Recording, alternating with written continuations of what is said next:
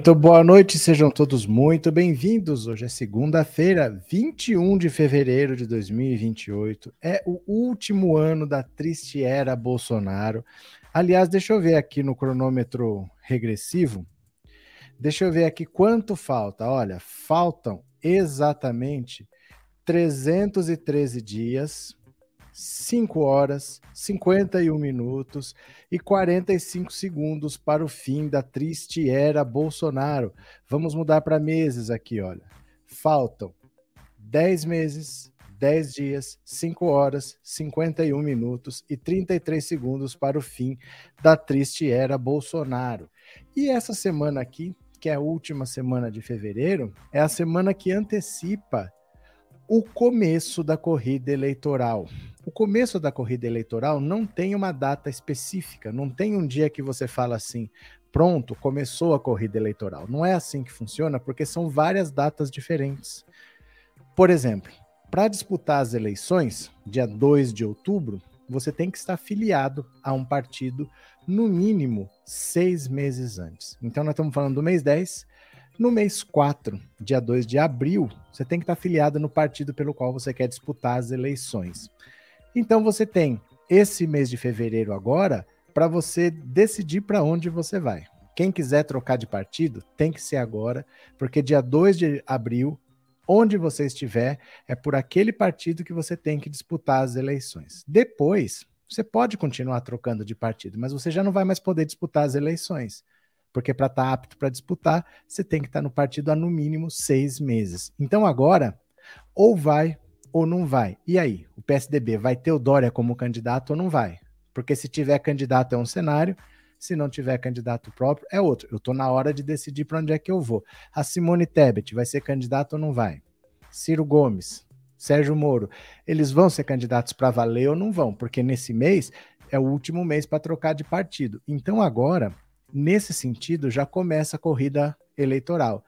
Os candidatos têm que definir em que partido eles vão estar, os partidos têm que definir que alianças eles vão fazer, porque nesse mês todo mundo pode trocar de partido e você tem que decidir até o começo de abril. Então está começando, gente. Está começando. A partir de agora, você vai começar a ter um movimento falando maior da campanha eleitoral em si.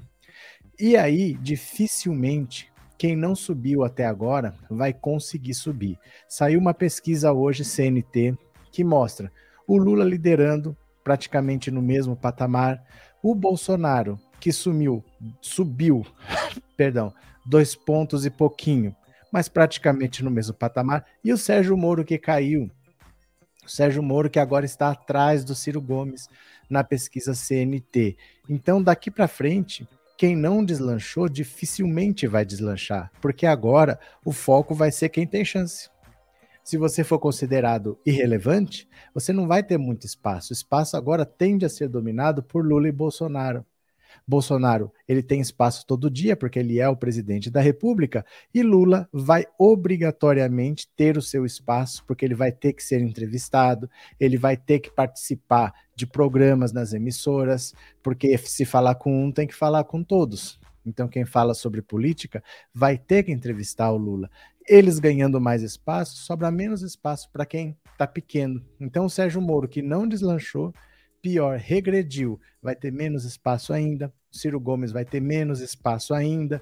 E, apesar do Bolsonaro ter crescido, parece que há um movimento de leve aumento. Isso aí vai acontecer, tá? Até outubro, muita coisa vai acontecer. Vai subir, vai descer. Apesar disso, o Lula não está disputando a eleição com o Bolsonaro hoje. Hoje, o Lula disputa a eleição com os 50% ele está tentando superar os 50% dos votos válidos para não ter segundo turno. Ele não está preocupado em quanto o Bolsonaro tem exatamente. O Bolsonaro pode subir, não tem problema. Mas a preocupação do Lula é passar esses 50%. E aí nós precisaremos, de qualquer maneira, estar unidos estar unidos pela eleição do Lula porque o Bolsonaro tem a tendência de subir um pouquinho porque ele é governo, ele tem a máquina do Estado na mão. Uma oscilação para cima deve acontecer, mas a disputa do Lula não é com o Bolsonaro, a disputa com o Lula é com os 50% que ele precisa superar. Ele já tem os seus 45, falta pouco, não é hora de falar esse vício eu não aceito, ah, mas se não fizer tal coisa eu não aceito. É hora de matar o jogo quanto antes. Então é importante ter uma união, vamos todos eliminar esse problema o quanto antes, de preferência no primeiro turno, e depois vamos trabalhar porque não vai ser fácil, viu? Não vai ser fácil. O Lula já está pensando em montar ministério, o Lula já está pensando em quem vai ser o ministro do STF que ele pode ouvir, quem que vai dar uma dica para ele de quem indicar, porque a indicação do Dias Toffoli é uma grande decepção. Ele se sente magoado com o Dias Toffoli por tudo que ele fez. A gente comentou ontem, mas daqui a pouco a gente comenta com calma, tá? Cadê? Eu acho que devíamos voltar às ruas para pedir fora Bolsonaro. Não adianta, Vitor. Não adianta. Não adianta. Enquanto Arthur Liro for o presidente da Câmara, ele já falou que ele não vai aceitar pedido de impeachment, nem ninguém tem interesse de fazer impeachment agora. Os deputados estão pensando nas próprias reeleições. Eles não vão entrar agora em processo de impeachment. Isso não vai acontecer. Pode apagar isso da sua cabeça, que isso não vai acontecer. Não adianta pedir, a direita não vai embarcar nessa. O presidente da Câmara já falou que não vai aceitar, não há possibilidade. Então não adianta. Querer impeachment agora não adianta, não vai acontecer, ninguém vai aderir, né? Boa noite, Paulo Marreco de Maringá pode ser caçado pelo TSE pelos seus crimes. Poder tudo pode, mas você sabe que não é assim, né? As coisas têm que ser julgadas, têm que ser provadas, têm que ser condenadas. Isso tudo leva um tempo, né? É, pro Lula é melhor o Cailuxo cuidar da campanha do Bozo ou o marqueteiro? O Lula não tem nada a ver com isso. Esse tipo de raciocínio é perda de tempo não depende dele. Você tem que pensar o que é melhor para o Lula se depender dele, né? Para o Lula é melhor fazer isso ou isso. Essa escolha não depende dele, não tem por que você ficar pensando nisso. Né? Não depende dele. Isso daí, seja o que for, ele vai ter que entrar em campo e vai ter que jogar. Não dá para pensar o que é melhor para o Lula se a campanha do outro for comandada pelo Carluxo. São perguntas que a gente se faz, mas no fundo elas não têm sentido. Elas não levam a lugar nenhum, né? A não ser a gente ficar se se martelando a cabeça para tentar achar uma resposta, mas ela não tem sentido prático, não depende do Lula, né? Então quem tiver lá ele tem que encarar, né?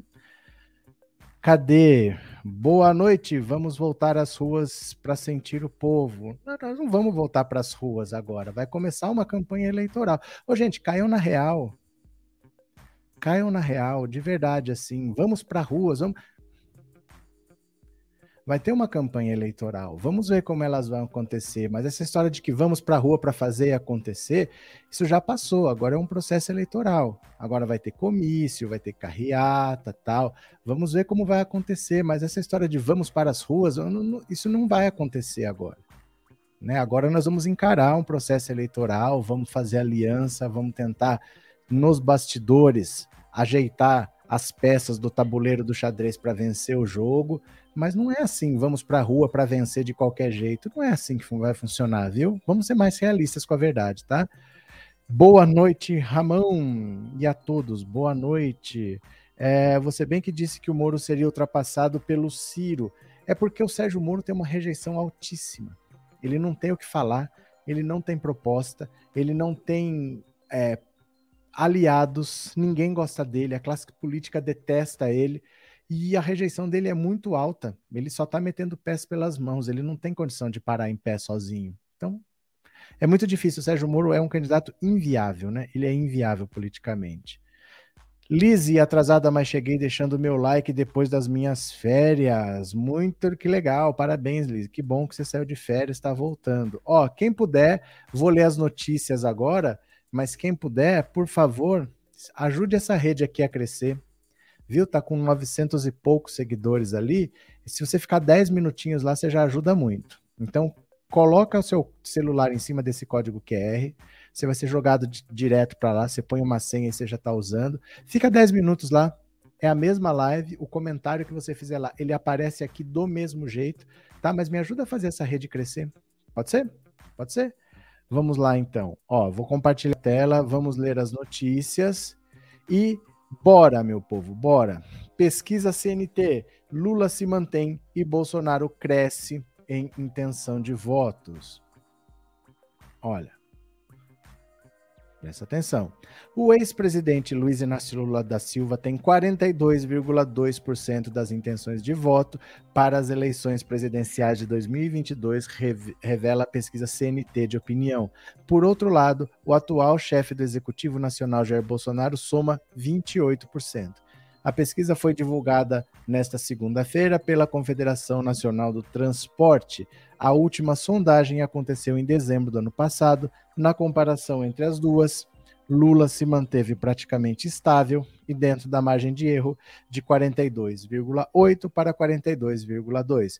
Bolsonaro, no entanto, subiu de 25,6 para 28. Também está dentro da margem de erro, que é 2 pontos, 2,4, né? Os números remetem ao voto estimulado, ou seja, quando o pesquisador mostra aos eleitores os nomes a serem escolhidos. Quem apontou queda, segundo o CNT, foi o ex-juiz Sérgio Moro, que saiu de 8,9 para 6,4 das intenções de voto. De acordo com o levantamento, Ciro Gomes chegou a 4,9 em dezembro, mas cresceu para 6,7. Também apareceram na pesquisa João Dória com 1,8, André Janones com 1,5, Simone Tebet 0,6, Felipe Dávila 0,3 e Rodrigo Pacheco 0,3. Brancos e nulos alcançam 6,2 indecisos 6.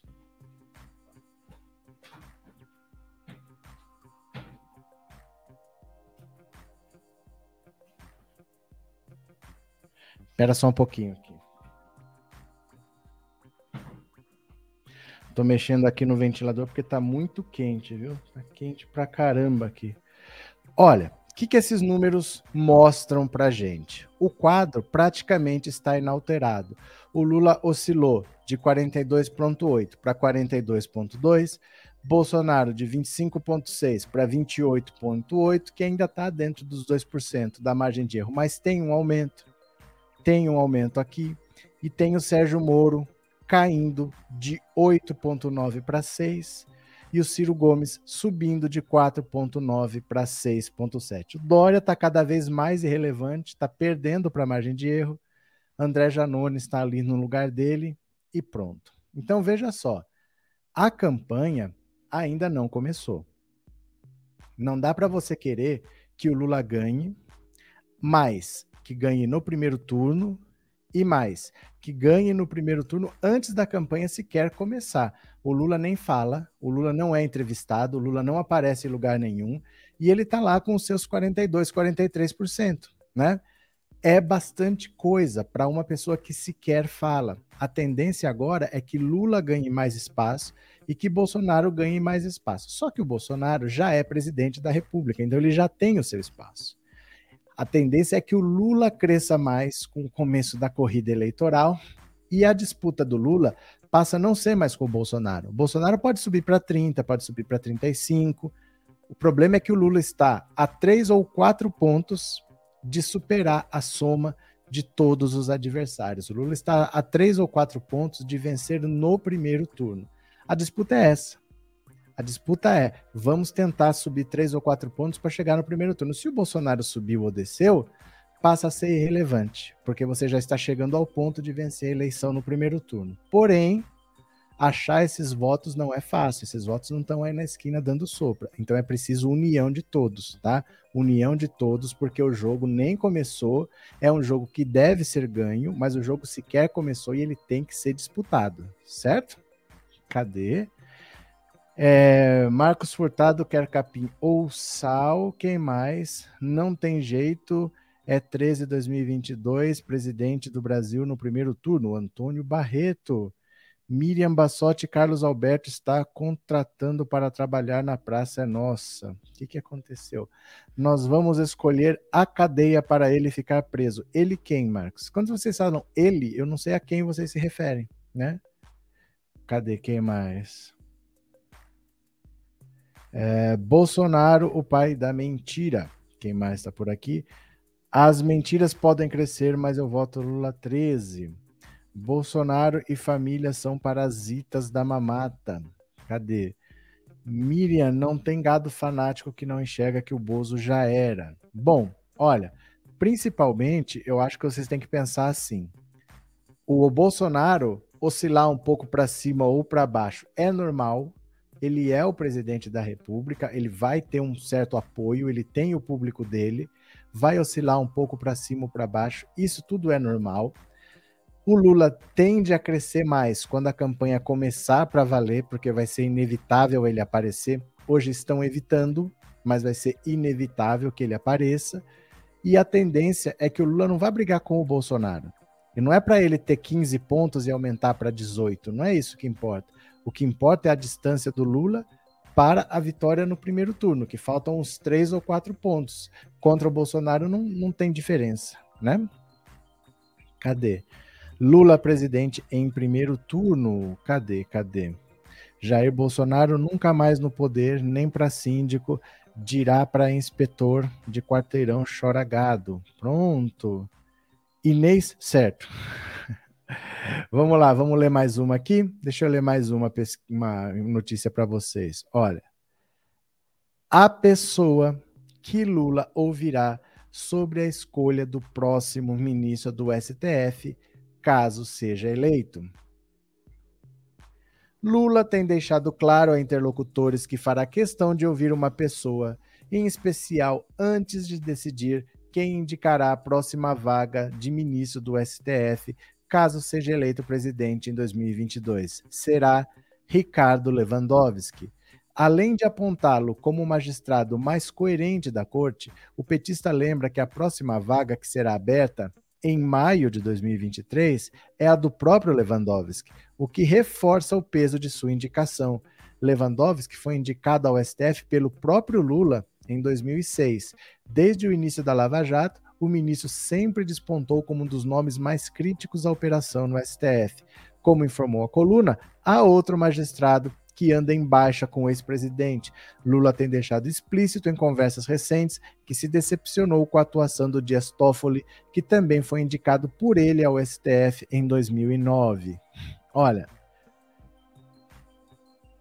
hoje funciona da seguinte maneira: para entrar no STF, você é indicado pelo presidente da República, você tem que passar por uma sabatina no Senado, todo mundo passa, e você fica lá até a idade de 75 anos. para ser indicado, os únicos critérios são que você tenha notório saber jurídico. Notório saber jurídico nem é ser formado em direito. Você tem que ter notório saber jurídico, é subjetivo. E que você tenha reputação ilibada que é também completamente subjetivo. Ninguém sabe dizer exatamente o que é ou o que não é reputação ilibada. Porém, quando você indica essa pessoa que vai ficar lá até completar 75 anos, você espera estar indicando alguém, pô, se foi indicado por mim. Você espera que, no mínimo, que essa pessoa não se volte contra você, que ela seja pelo menos imparcial. É no mínimo isso, que ela não deturpe as regras do jogo para fazer ou a vontade dela ou a vontade de outra pessoa. Se ficar imparcial, já está bom, mas é você que está indicando essa pessoa lá. Bolsonaro indica capachos. Cássio Nunes Marques, André Mendonça, que estão lá para votar de acordo com o que o Bolsonaro quer. E o Lula indicou pessoas próximas a ele, como o Dias Toffoli. O Dias Toffoli, que foi presidente do STF, ele é uma grande decepção para o Lula, porque o Dias Toffoli tinha sido advogado do PT, o Dias Toffoli tinha sido AGU, quer dizer, advogado-geral da União, então ele foi presidente, ele foi advogado do presidente da República durante a gestão do Lula, então era uma pessoa próxima ao Lula, e ele tomou decisões assim que o Lula até hoje não aceita. Por exemplo, quando o irmão do Lula morreu, o Vavá, a decisão do Dias Toffoli, se o Lula poderia sair ou não, que é direito. É direito. Qualquer pessoa presa tem o direito de visitar um parente que faleceu. O Lula fez a solicitação, o Dias Toffoli respondeu 20 minutos antes do sepultamento, sendo que o sepultamento era no estado de São Paulo e o Lula estava no Paraná, só respondeu 20 minutos antes, e a decisão dele foi: o Lula pode se despedir do irmão, mas ele não pode ir até o cemitério. O Lula vai ser levado para uma base militar, os parentes vão para essa base militar e o caixão vai ser levado a essa base militar para que ele se despeça. Quer dizer, O Lula queria ir se despedir do irmão, na verdade era o irmão que ia ter que se despedir do Lula. Iam levar o defunto para se despedir do Lula. Isso magoou ele muito, porque para começar é direito dele. Ele não tem nem que pedir. E segundo, que é uma humilhação você querer que o, o corpo seja levado até ele, porque o medo é que virasse um comício. O medo é que as pessoas fossem lá para ver o Lula e as televisões mostrando, mas isso não importa, isso não é o STF que tem que decidir. Se o Lula é uma pessoa reconhecida, onde ele for vai ter gente olhando. Mas essa decisão magoou demais o Lula. E o Dias Toffoli se tornou, fora os dois que o Bolsonaro indicou, fora o Cássio Nunes Marques e o André, o André Mendonça, o ministro que é mais próximo a ele. Eles tomavam café da manhã juntos. Foi ele que mandou barrar as investigações contra o Flávio Bolsonaro. Ele que primeiro mandou, depois o Gilmar Mendes confirmou. Mas o Dias Toffoli que assinou primeiro. Então, assim, ele está muito próximo do Bolsonaro, ele tomou decisões pesadas contra o Lula, e o, o, o Lula quer evitar isso.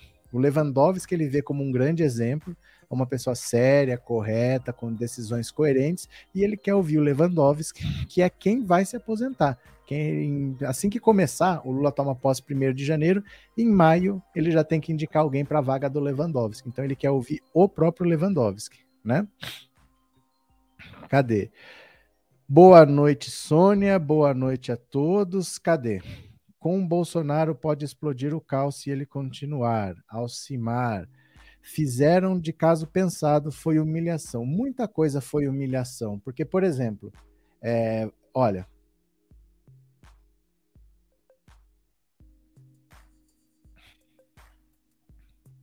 O artigo 5 da Constituição, eu vou mostrar aqui para vocês, ó.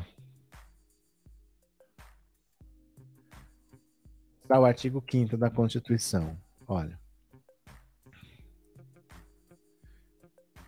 Vou mostrar aqui o que diz. O artigo 5 quer ver?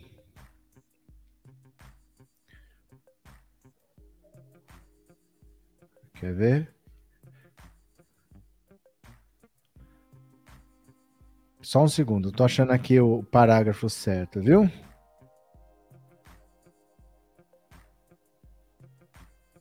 Espera lá. Aqui. Dá uma olhada. Artigo 5 da Constituição é o parágrafo é, 57. Vou ampliar aqui para vocês lerem. Olha, o que diz? ninguém será considerado culpado até o trânsito em julgado de sentença penal condenatória. De novo, ninguém será considerado culpado até o trânsito em julgado de sentença penal condenatória. Então vamos pegar, por exemplo, o Lula. O Lula teve uma sentença penal condenatória. O Sérgio Moro foi lá e condenou o Lula. Certo? Só que o trânsito em julgado Trânsito em julgado é quando não há mais possibilidade de recurso, é quando a condenação é definitiva. Quando ela já está julgada, não está sendo julgada, ela já está julgada, a decisão já é definitiva. Antes de você ter uma decisão definitiva, ninguém será considerado culpado. Então, enquanto tiver recurso, a pessoa não é considerada culpada. O Lula nunca foi considerado culpado pela lei brasileira, porque ele nunca teve uma decisão transitada em julgado, certo? Mas isso é da Constituição de 88. De 88 até 2016, essa regra sempre valeu.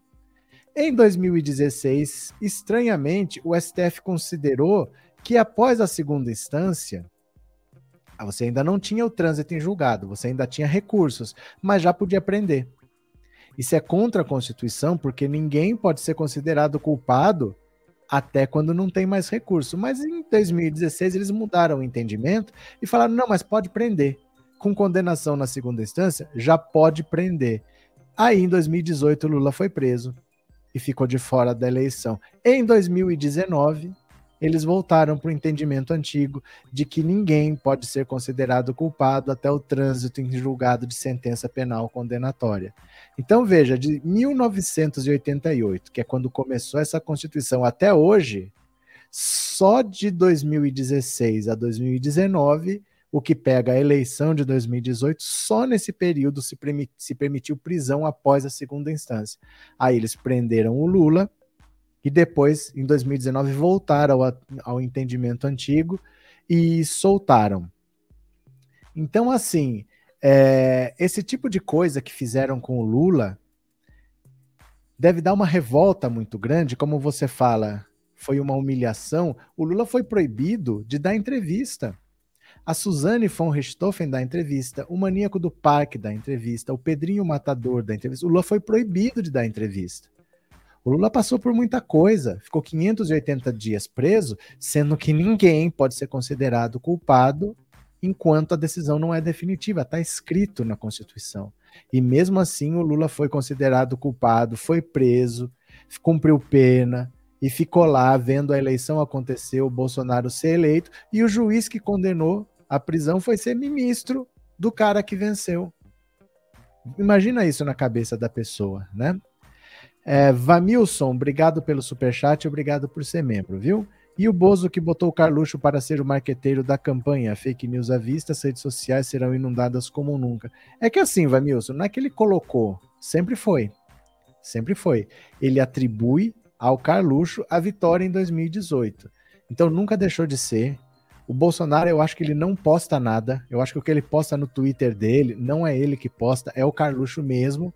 Então é só uma continuação. Essa notícia está vindo à tona porque o PL não queria mais o Carluxo comandando a, o marketing da campanha. Ele queria contratar marqueteiros profissionais, mas o Bolsonaro não abre mão do Carluxo. Mas não é que agora ele virou, ele sempre foi. E o Bolsonaro quer que continue, mas o PL não quer. É por isso que essa notícia veio à tona, mas nunca deixou de ser. Não é que agora vai ter fake news, nunca deixou de ser. Eu acho que quem controla as redes do Bolsonaro é o próprio Carluxo, nem é ele que posta nada. Obrigado, viu, Vamilson? Obrigado pelo superchat e por ser membro do canal. Foi Lula que indicou a Carmen Lúcia. Ela foi quem negou o HC para o Lula. Eu não sei se foi ele ou se foi a Dilma. Acho que a Dilma indicou a Rosa Weber. Eu não tenho certeza. Mas assim, quase todos que estão lá foram indicados ou por Lula ou pela Dilma. Porque se você pegar, você tem o, o Alexandre de Moraes, que foi indicado pelo Temer, que foi mais recente. Você tem o Cássio Nunes Marques e o André Mendonça, que foram indicados pelo Bolsonaro. Fora isso, você tem o Gilmar Mendes, que foi indicado pelo Fernando Henrique. E não tem mais muita coisa, porque pela própria idade, são esses aí, são só 11. Então a maioria de quem está lá foi indicado pelo PT ou Lula ou Dilma, né? Sempre foram eles aí.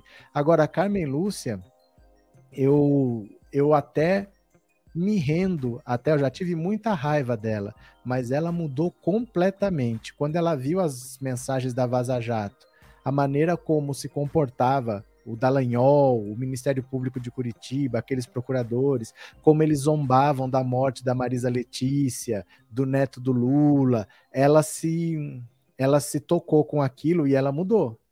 Por isso que a gente falava, ó, quem tá aqui há mais tempo sabe, eu falei, a Carmen Lúcia vai mudar o voto dela, porque ela tá mudando a maneira dela votar, desde que as mensagens apareceram, ela mudou o entendimento. Então me dá a impressão que ela acreditava mesmo que estava combatendo a corrupção prendendo Lula. E quando ela viu aquelas mensagens, ela mudou completamente e ela passou a ser muito crítica à Lava Jato. Então é importante a gente ver também que a pessoa está votando de acordo com o que ela está vendo. Ela não estava perseguindo. Parecia que ela estava realmente votando, achando que estava fazendo certo. E quando ela viu as mensagens, ela mudou. Ao contrário, por exemplo, do Fux. Ao contrário, por exemplo, do Faquin. O Faquin foi indicado pela Dilma o Faquin era do MST, só que o Faquin virou, a, o, o Faquin é nosso, vieram as mensagens e ele continua lavajatista. Quem é que explica um negócio desse? Né? É, Jean entregou o Carluxo vergonha pro Tonho. O que aconteceu? A Carmen Lúcia foi o Michel Temer? Não, não foi Michel Temer. Michel Temer só indicou Alexandre de Moraes, viu? A ministra Carmen Lúcia ficou estarrecida com as mensagens da Vaza Jato. Ficou. Ela se deixou abalar muito, porque era, era de um nível muito baixo. Não é uma coisa assim só, olha, vamos prender o Lula, vamos. Não, é gente debochando da morte da Marisa Letícia, sabe? Debochando da morte do neto do Lula. Gente, uma criança de sete anos. Que tipo de gente debocha disso, tira sarro, acha que isso é motivo para fazer graça? Né? O que, que eles estavam fazendo ali? O que, que eles fariam se eles pudessem? Ela se tocou muito com aquilo lá, né? Foi a maior injustiça o que fizeram com o nosso presidente Lula, né? Cadê? Acredita em regeneração? Sei não. Carmen Lucha puxa sardinha para elite. Não é questão de acreditar. Maria das Neves, sabe o que, que a gente não pode fazer? É virar negacionista da esquerda. A gente não pode ser criticar os negacionistas de lá e ser negacionista aqui. Você tem que ver os atos dela. Não é questão de se você acredita ou se você não acredita. Você tem que olhar para os atos. Ela votava de um jeito, antes dessas mensagens e ela passou a votar de outra maneira depois dessas mensagens. Isso é nítido. Tanto é que eu falava, ela vai mudar o voto. Ela não vai votar com a Lava Jato, o Lula vai recuperar os direitos políticos e não deu outra. Ela mudou o voto. Ela mudou o voto dela. Então são os fatos. Não adianta a gente ser negacionista. Ih, sei não, sei não. Isso daí é a mesma coisa da vacina. Ah, essa vacina da China, sei não gente não pode ser negacionista de esquerda, temos que olhar os fatos, né? Mas vamos lá. Mas ela, cadê? Mas ela foi uma criticou a Marisa Letícia da Souza. Eu sei. Tereza, você tá ouvindo o que eu tô falando? Que ela era uma até ver as mensagens e ela mudou. Você entendeu isso? Eu não tô negando o que ela fez. O que eu tô falando é que ela mudou depois que ela viu as mensagens. Eu não tô falando que ela não fez. Olha, gente, ela não fez. Tô falando que depois que ela viu o que realmente era Lava Jato, ela mudou. Ou não mudou? Ou ela continua, ou ela votou igual, ela votou contra o Lula na hora de decidir a suspeição do Sérgio Moro, por exemplo, ela mudou, né? Cadê? Ninguém morre, acho que é morre de véspera, e Lula sabe bem disso, tem que ter cuidado com o Bolsonaro, os filhos e os comparsas vão jogar de todas as formas para crescer nas pesquisas, boa noite. É que assim, Solange, não é assim que funciona. Não é assim que funciona. Vão jogar de todas as formas para subir na pesquisa. Não é assim. Em 2018, ele não era presidente. Então, ele poderia fazer qualquer coisa que, dando ao certo não, ele não tinha nada a perder. Mas agora, ele é presidente. Ele precisa explicar o governo dele. Não é questão de, ah, vou jogar fake news e vou ganhar. Ele precisa explicar por que, que a inflação voltou. E a tendência esse ano é que aumente de novo ele precisa explicar por que, que o desemprego aumentou. Por que, que não tem proposta para gerar emprego? Por que, que quando a Bahia está debaixo d'água, ele estava dançando funk e lá ele ficou? Por que, que agora que é Petrópolis, que está debaixo de água, ele estava lá na Rússia, veio aqui e tal, e de prático ele não faz nada. Ele precisa explicar o governo dele. Não basta simplesmente jogar. Ele fez isso porque ele não era governo. Mas agora ele é, ele precisa dar satisfação para o brasileiro, porque ele só conversa com o gado só com aquele público radical fiel a ele. Isso não funciona mais. Você entende como a situação é diferente? Não é isso, ah, ele vai fazer de tudo. Não, não, não depende dele. Ele tem que convencer as pessoas que ele merece mais quatro anos. E para isso ele tem que explicar por que, que ele é contra a vacina, por que, que ele não se vacina, por que, que não respondeu os e-mails da Pfizer. Ele tem que explicar isso daí. Não é simplesmente jogar fake news, porque agora ele tem uma responsabilidade. Agora ele é o presidente da República. Então ele não pode se furtar a responder a isso, né? E o governo dele não tem o que ser mostrado, né? Vive e criei, vivi e criei meus filhos em Santo André. Hoje sinto certo desprezo por ter em seu território o hospital como Bartira. Não entendi, Marinês. É, professor, me dê uma palavra de esperança. Eu estou com medo de Bolsonaro passar Lula nas pesquisas no decorrer do tempo. Você acredita que isso pode acontecer? Jerry, deixa eu te falar. Aqui não é palestra motivacional. Não estou aqui para dar palavra de esperança, nem para fazer você perder medo. Nós estamos aqui para ver os fatos. A corrida presidencial sequer começou. Você quer que eu fale o quê? Que o Lula vai ganhar? O jogo tem que ser jogado. Não é porque você tá. O Brasil está enfrentando o Afeganistão na Copa do Mundo, deve ganhar. Deve ganhar com facilidade, mas tem que jogar. Pode acontecer de ter um pênalti lá, Pode, mas tem que jogar. O que você quer não existe. Não existe alguém te dar segurança. Se você tiver medo, vai com medo. Vai fazer o quê? O medo não pode impedir a gente de lutar, entendeu? Mas aqui não é palestra motivacional para tirar o medo das pessoas. Nós estamos aqui para ver os fatos. Tem uma corrida eleitoral. Lula está próximo de vencer no primeiro turno. É possível que vença no primeiro turno, mas a corrida sequer começou. Então, primeiro você tem que disputar para vencer. Se vencer, vamos ver como que vence. Se vence no primeiro turno, se vence no segundo. Mas você quer que eu te diga que o Lula vai ganhar no primeiro turno e antes da disputa sequer começar? Não existe isso. Você vai ter que esperar, meu caro. Você vai ter que estar tá com medo. Não tem problema, vai com medo mesmo. É assim que funciona. Viu? Não é porque você tem medo de saltar de paraquedas que você vai ficar dentro do avião e o avião caindo. Se o avião tá caindo, bota o paraquedas e pula. É assim, vai com medo mesmo, vai fazer o quê, né? Cadê? A grande desculpa porque o povo, porque o governo Bolsonaro não deslanchou foi a pandemia. É que assim, Paulo, isso é uma acabou ajudando o governo Bolsonaro. Porque sem a pandemia, o péssimo governo dele ficaria mais escancarado. Na verdade, ele tem que agradecer o fato de ter tido uma pandemia para servir de muleta para ele. Porque, no fundo, o, o, péssimo governo dele ficaria mais escancarado sem a pandemia. Deixa eu pegar mais uma notícia aqui para vocês. Olha. Assessores de Bolsonaro querem a queda de Sérgio Camargo. Olha que figura. Que figura desprezível. Para diminuir rejeição, assessores do presidente Jair Bolsonaro estão defendendo uma correção de rumo no governo, de acordo com as informações do blog de Valdo Cruz no G1. Entre as medidas propostas nesse sentido está a demissão de Sérgio Camargo, atual presidente da Fundação Cultural Palmares. Membros da equipe presidencial avaliam que Bolsonaro parou de cair nas pesquisas, tanto de intenção de voto como de avaliação de seu governo. No entanto, é necessário reduzir a rejeição, que atualmente está entre 50% e 60%. As pessoas que auxiliam Bolsonaro afirmam que o presidente da Fundação Palmares passou de todos os limites quando atacou o congolês Moise Kabagambi, que foi brutalmente assassinado em seu local de trabalho no Rio de Janeiro. Enquanto o país todo se comoveu com um homicídio tão brutal, covarde e motivado por questões de ódio e preconceito, Sérgio Camargo afirmou que a vítima era um vagabundo morto por outros vagabundos. A afirmação do mandatário da Palmares também gerou críticas no judiciário.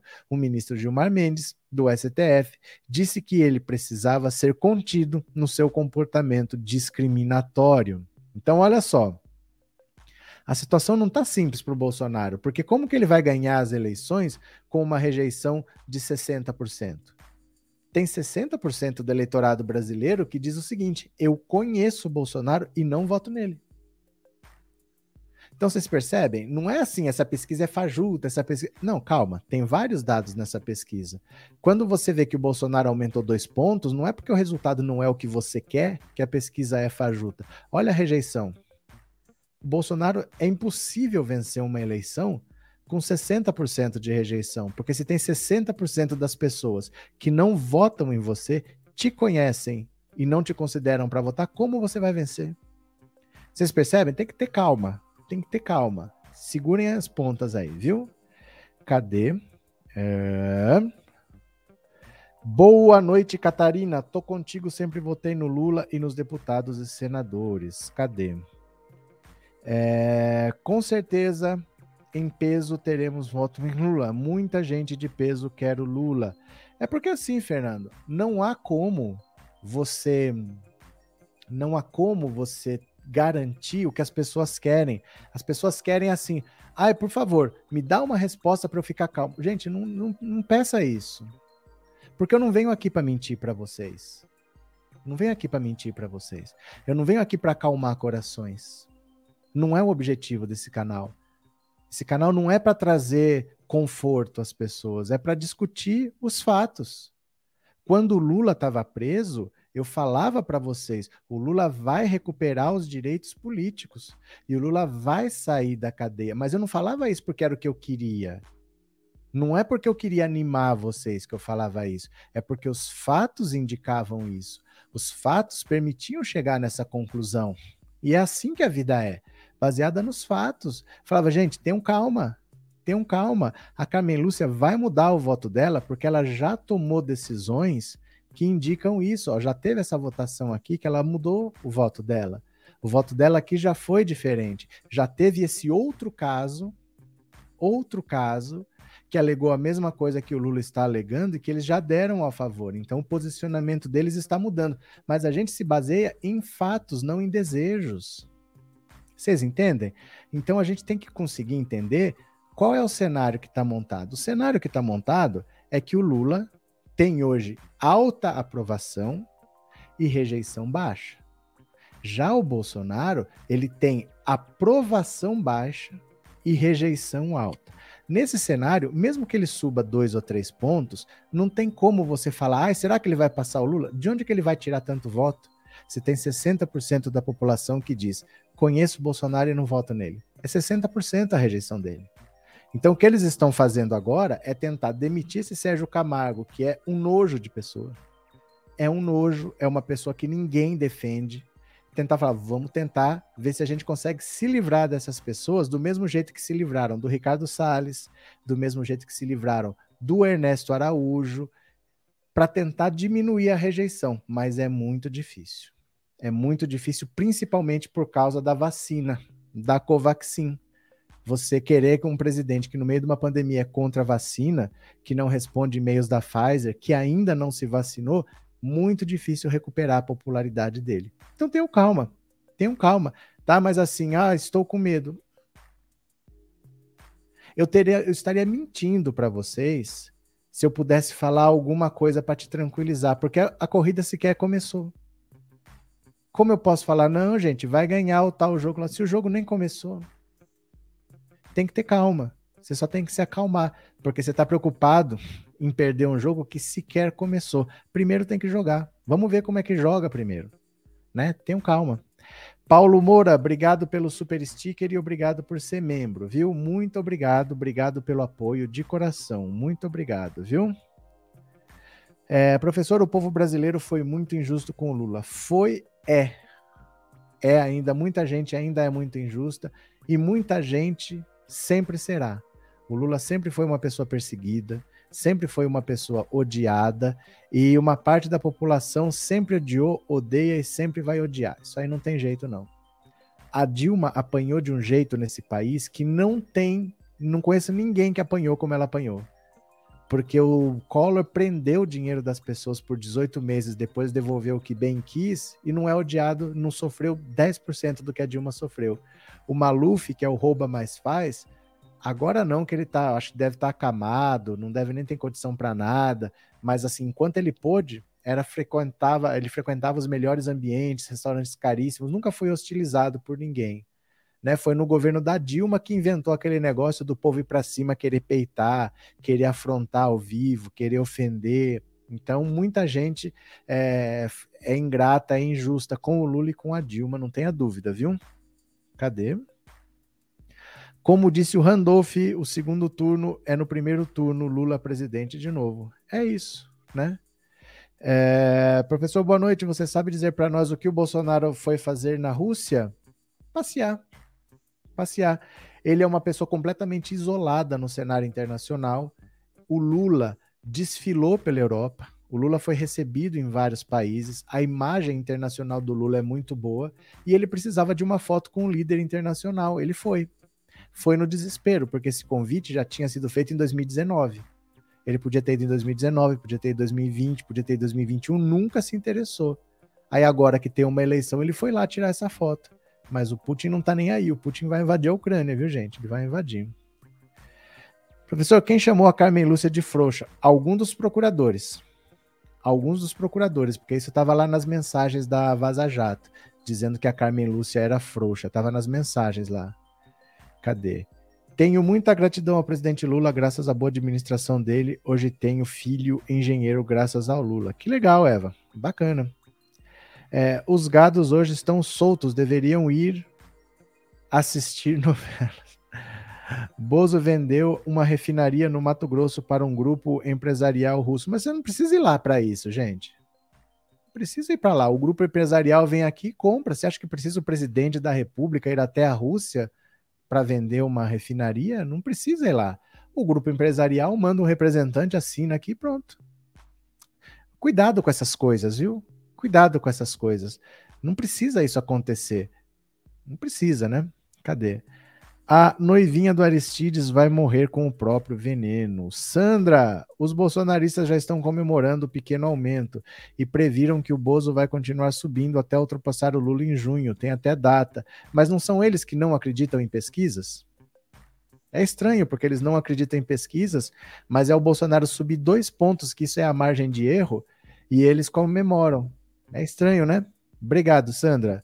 Walter, todos esses que fizeram tantas injustiças e sujeitaram o Lula a tantas humilhações vão ter que ver o Lula com a faixa de presidente do Brasil. Opa, tá aqui, ó.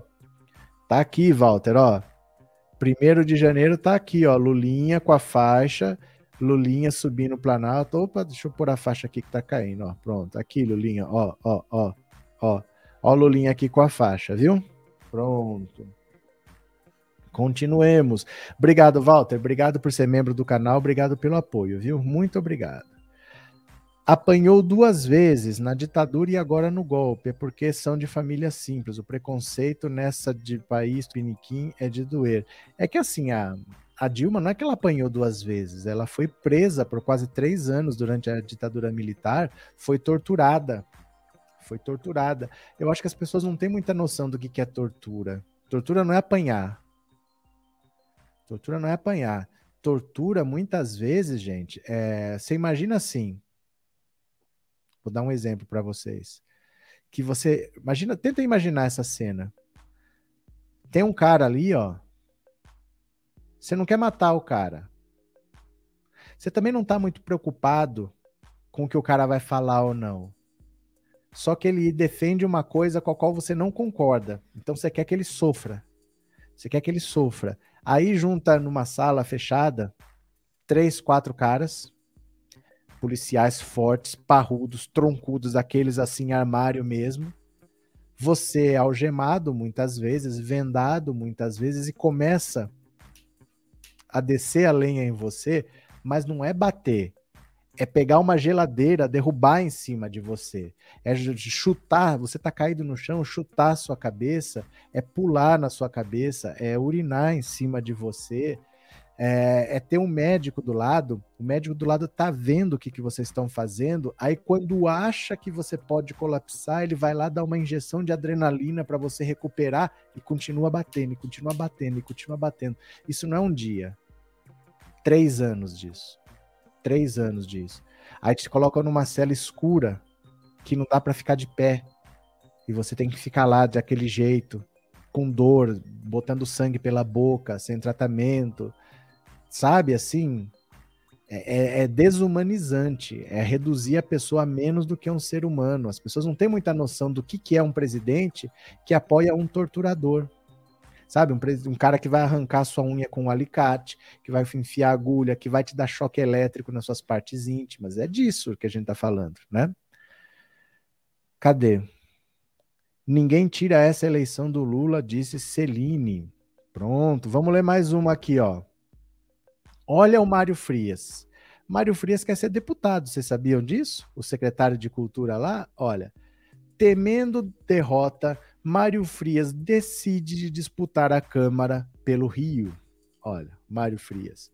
Em meio a seu inferno astral, sem conseguir responder às suspeitas de mau uso do dinheiro público e nepotismo, o secretário de Cultura de Jair Bolsonaro, o ator Mário Frias, desistiu de concorrer à Câmara dos Deputados pelo Rio e sairá candidato por São Paulo.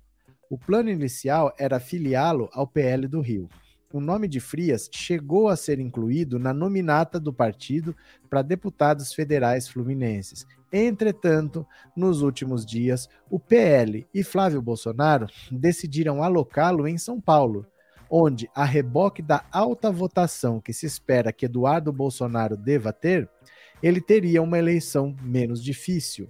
Mário Frias gastou 78 mil reais numa viagem a Nova York para encontrar um ex-lutador de jiu-jitsu, Renzo Grace, conforme mostrou o colunista Lauro Jardim há duas semanas. Na semana passada, a coluna mostrou que Frias empregou um cunhado na Embratur com salário de 18,3 mil. Em nenhum dos dois casos, Frias apresentou explicações convincentes e preferiu atacar jornalistas e espernear para sua bolha. Então, olha só, a coisa está ficando meio feia, porque o Rio de Janeiro é o seio do bolsonarismo. Ali, um bolsonarista não deveria, não deveria ter dificuldades para se eleger, mas o Rio de Janeiro também já tem um eleitorado meio dividido, porque o Bolsonaro, ao longo da história, ele fez a sua vida política no Rio de Janeiro, então ele já tem um público que ele direciona para cá ou que ele direciona para lá. Quando vai tendo mais agregados, vai ficando difícil de acomodar todo mundo num estado só. Então o Eduardo Bolsonaro veio para o estado de São Paulo exatamente para separar. Em 2014 até 2018, quando teve o impeachment, tanto o pai quanto o filho, o Eduardo e o Jair, eles eram deputados. Só que o Jair deputado pelo Rio e o Eduardo deputado por São Paulo, porque ele falou: "Olha, o meu público, eu não vou dividir com você, porque pode ser que nenhum dos dois se eleja. Então o meu público vota em mim e a gente faz campanha para você por São Paulo." Ele já era deputado na outra legislatura e se elegeu agora no bolsonarismo com quase 2 milhões de votos. Então, se ele ainda tiver uma votação que não precisa ser tão alta assim, mas ainda tiver uma votação alta, com os votos deles dá para eleger várias pessoas. E aí o Mário Frias vai disputar por São Paulo, porque talvez no, no, na, no fim da rabiola ele consiga pegar alguma coisa.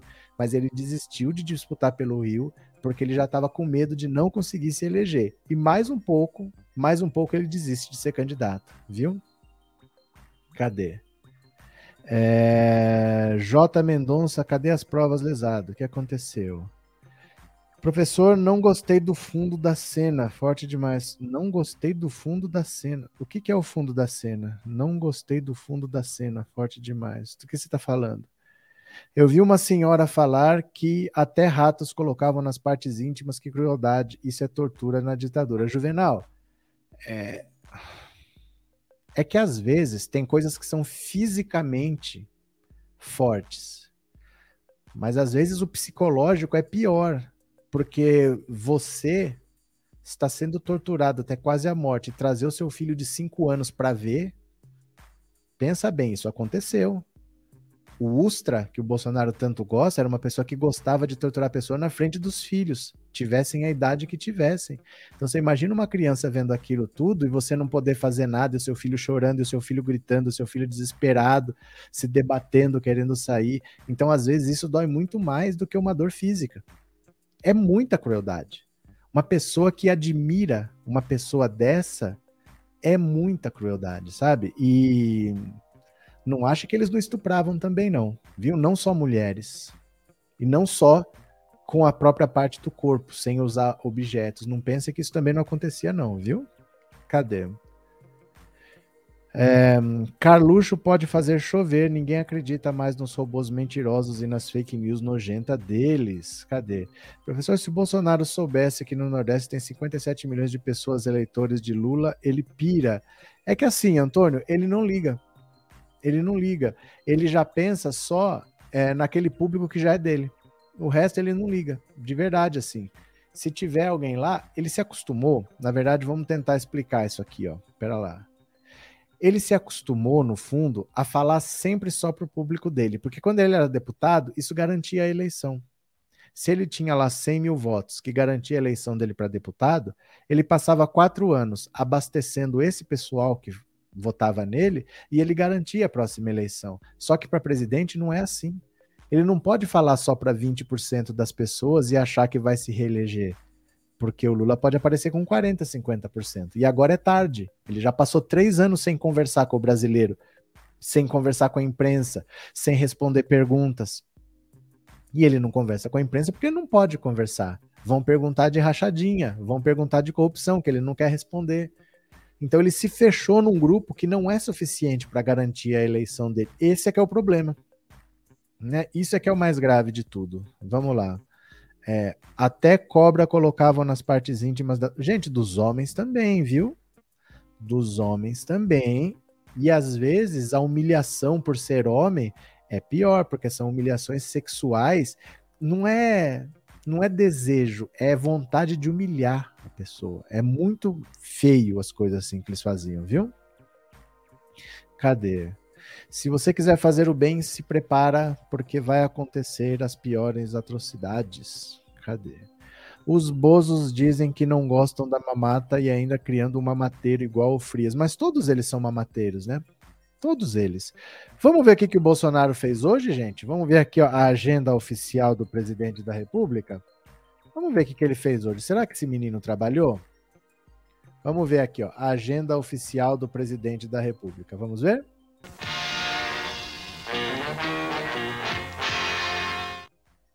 Pronto, vamos ver o que, que essa criatura fez hoje. Deve ter trabalhado muito, porque o país está numa situação complicada, né?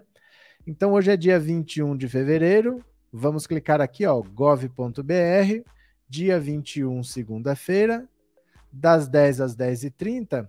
Marcos Pontes, ministro de Estado de Ciência, Tecnologia e Inovações. Conversou meia hora com Marcos Pontes. O dia dele já começou às 10 da manhã, só conversou meia hora com os Marcos Pontes. Aí ele sai às 10 e meia e volta às 3 da tarde. Quer dizer, 4 horas e meia para almoçar. Ele tirou 4 horas e meia para almoçar, conversou com o Pedro César Souza, que ele conversa todo dia, descansou uma horinha e apareceu para esse Agenda Brasil para Todos, que é alguma festinha. Então, na prática, na prática, esquece esse Agenda Brasil ele conversou meia hora com o Marcos Pontes de manhã, tirou quatro horas e meia para conversar e conversou uma hora com esse Pedro César Souza. Bolsonaro trabalhou uma hora e meia hoje, sendo que domingo ele jamais tem agenda e sábado, cadê? Ele também jamais tem agenda. Ele nunca trabalha de fim de semana e dia de semana é assim: ele trabalha uma hora, trabalha duas horas, nunca passa disso, né? É, essa palavra dá até medo, Carlos. que foi, Carlos? Conta para mim. Boa noite, boa noite, Rômulo. Bem-vindo. Cadê? É Lula no primeiro turno para acabar com essa palhaçada dos bolsomínios. Quem mais? Tá atrasada Neuza. Não fez nada, o vagabundo não trabalha. Não trabalha nunca, nunca, nunca, né? Cadê? É... Mais professor com Bolsonaro com 28%. Pesquisa não é preocupante? Não, preocupante, André, é você chegar às 8 horas com essa pergunta. Faz uma hora que nós estamos falando disso, rapaz. Que hora que você chegou? Já expliquei para vocês, ó, vou explicar de novo. A corrida nem começou. Você quer que o Lula vença? Você quer que o Lula vença no primeiro turno? E você quer que o Lula vença no primeiro turno antes de começar? Não tá pedindo demais, não? O, a corrida presidencial nem começou. O Bolsonaro oscilou dois pontos dentro da margem de erro. Isso aí vai acontecer, porque ele é presidente da República. Ele é notícia sempre. Mas quando a corrida presidencial começar, aí o Lula vai ter que ser entrevistado. Porque pela lei eleitoral, se falar com um, tem que falar com todos. As emissoras de televisão não falam com Lula, não falam com Haddad, não falam com a Dilma. Vão ter que falar. Você entendeu? Mas assim, nem começou. A eleição não é hoje. E se fosse hoje, estaria 45 a 28 também. É que as pessoas querem ganhar no primeiro turno antes de começar. Calma, nem começou, né? Mas chegue a 7, hein, André? Chegue a 7. Cadê? Gente, vamos igualar o like, vamos fortalecer o canal. César, abraço, César. Vamos ver mais uma aqui. Olha quem vai ser candidato. Cita um ex-ministro da Saúde que vai ser candidato. Cita aí, ó. Cita aí um ex-ministro da Saúde que vai sair candidato nessas eleições. Fala um nome aí. Um ex-ministro da Saúde que vai ser candidato. Fala um nome. Vamos ver. Estou esperando aparecer um nome de um ex-ministro da Saúde que vai ser candidato. Fala para mim. Vamos ver. Cadê? Neuza, chega atrasada, mas bem-vinda. A questão é que o Bolsonaro vai fazer se perder a eleição vai entregar a faixa para o presidente seguinte e tchau, né? Cadê? Quem mais? Ajude a fortalecer o canal. Pazuzu, Pazuzu, Pazuzu. Mandeta, Taixe, Pazuzu, Taixe, Mandeta, Pazuzu, Sanfoneiro. Sanfoneiro é ministro do Turismo, ministro da Saúde. Dá uma olhada aqui, ó. Pazuello antecipa a aposentadoria do Exército para preparar candidatura. Gente, o Pazuello quer ser candidato. Vocês acreditam nisso? O ex-ministro da Saúde, Eduardo Pazuello, pediu oficialmente ao Exército para se aposentar com o objetivo de abrir caminho para sua candidatura nas eleições deste ano. O ex-ministro já concluiu os procedimentos para ir para a reserva com a inspeção de saúde. A informação foi apurada pela CNN junto a fontes do Exército e confirmada pela instituição. O ato que formalizará a aposentadoria deve ser publicado até o fim do mês. Pazuello é general de três estrelas, o topo da carreira como oficial de intendência. Ele se aposentaria automaticamente neste ano devido ao tempo no exército e à promoção de oficiais mais jovens, mas optou por antecipar a saída para definir a vida política. Procurado pela CNN, o ex-ministro não respondeu. A pessoas próximas, Pazuello afirma que quer se candidatar ao Congresso Nacional pelo Rio de Janeiro, estado de origem. A tendência é que concorra à Câmara, mas devido a acordos políticos, poderia até mudar a base eleitoral. O ex-ministro não descarta concorrer ao Senado por outros estados. Roraima, onde atuou como secretário da Fazenda durante o período da intervenção federal em 2018, ou Amazonas, estado em que cresceu, tem parentes, amigos e comandou a 12ª região militar. Olha isso, gente. O, o Pazuello, ele acabou com o exército. Ele escancarou como os nossos generais são mal preparados, porque ele chegou assim: eu não entendo nada de saúde, mas eu tô aqui porque eu sou bom em logística. Então eu vou resolver os problemas internos que tem aqui, problemas estratégicos, problemas de logística mesmo. Eu vou resolver, eu vou fazer tudo fluir e tal. E foi uma desgraça. Ele confundiu Amazônias, Amazônias, Amazonas com Amapá. Trocou a, a quantidade de vacinas que ia para o Amazonas, mandou para o Amapá. Ele confundiu AP com AM e foi a vacina do Amazonas, que é muito maior que o Amapá, foi de um estado para o outro. Desse tipo de erro, assim.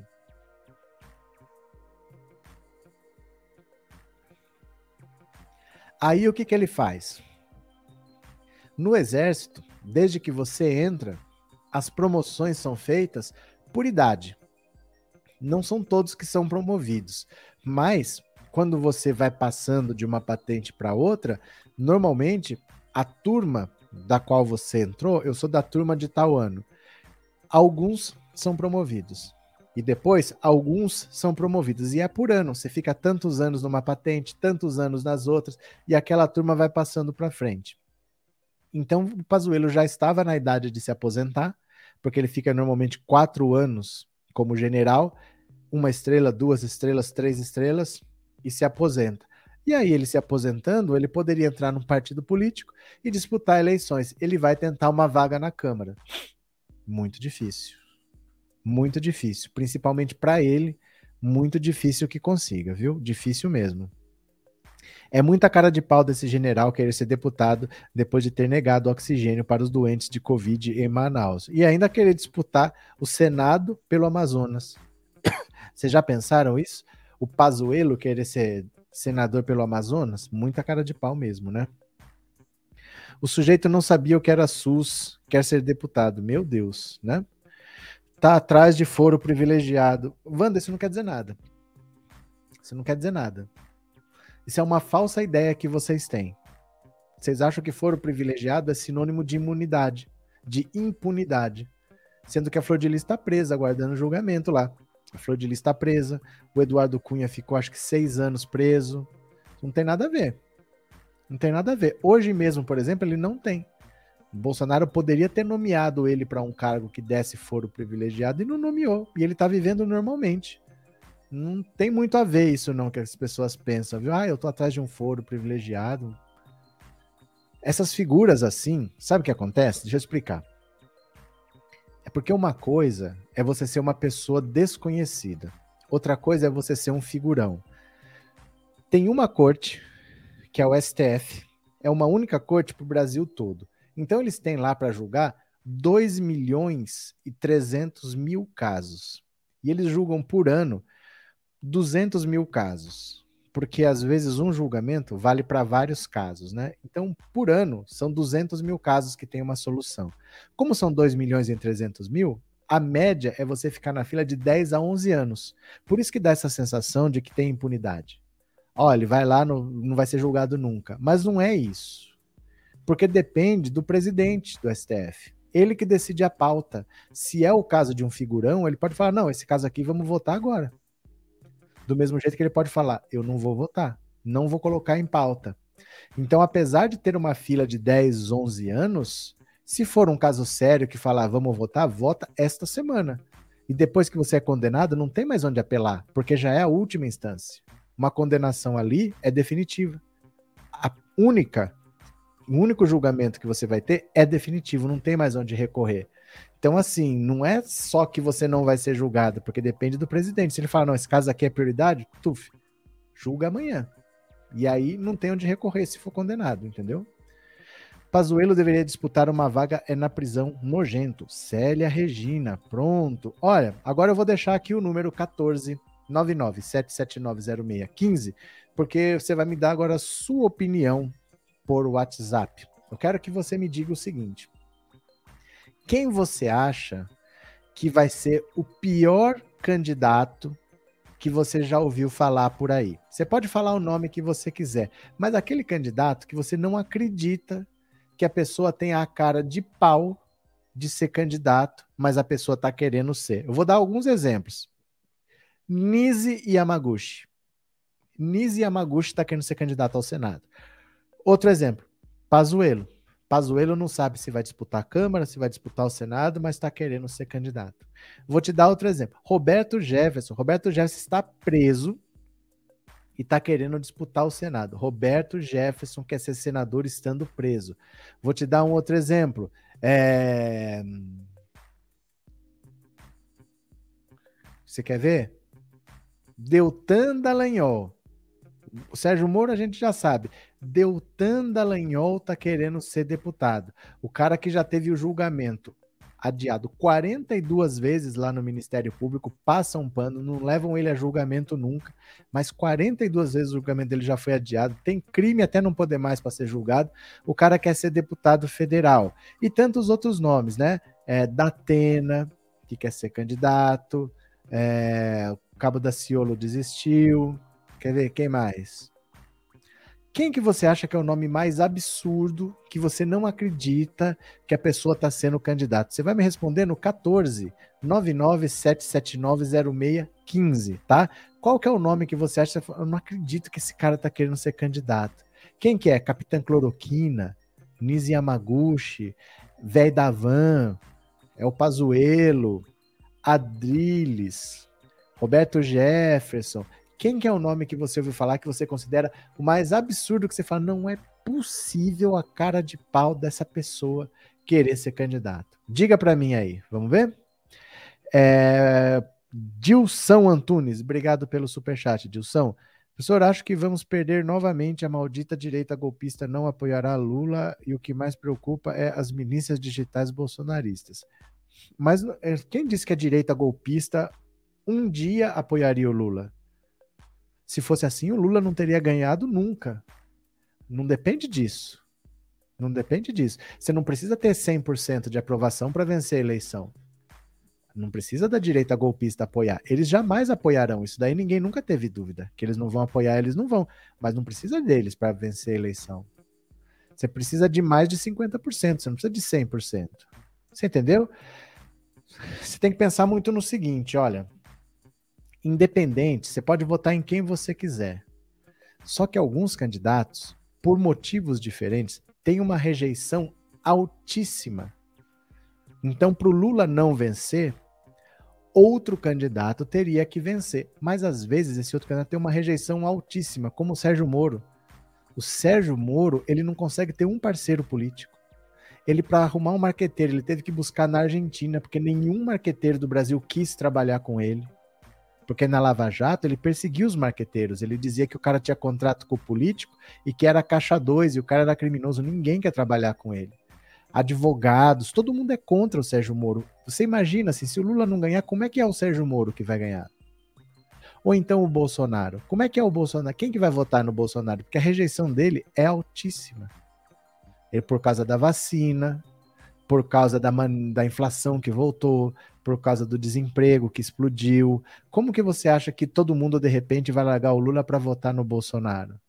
Então você tem que pensar nisso, não é só assim, ah, o Lula não vai ganhar, tá, mas quem vai ganhar? Pessoas que têm uma rejeição tão alta, com 60% de rejeição, como eu venço uma eleição?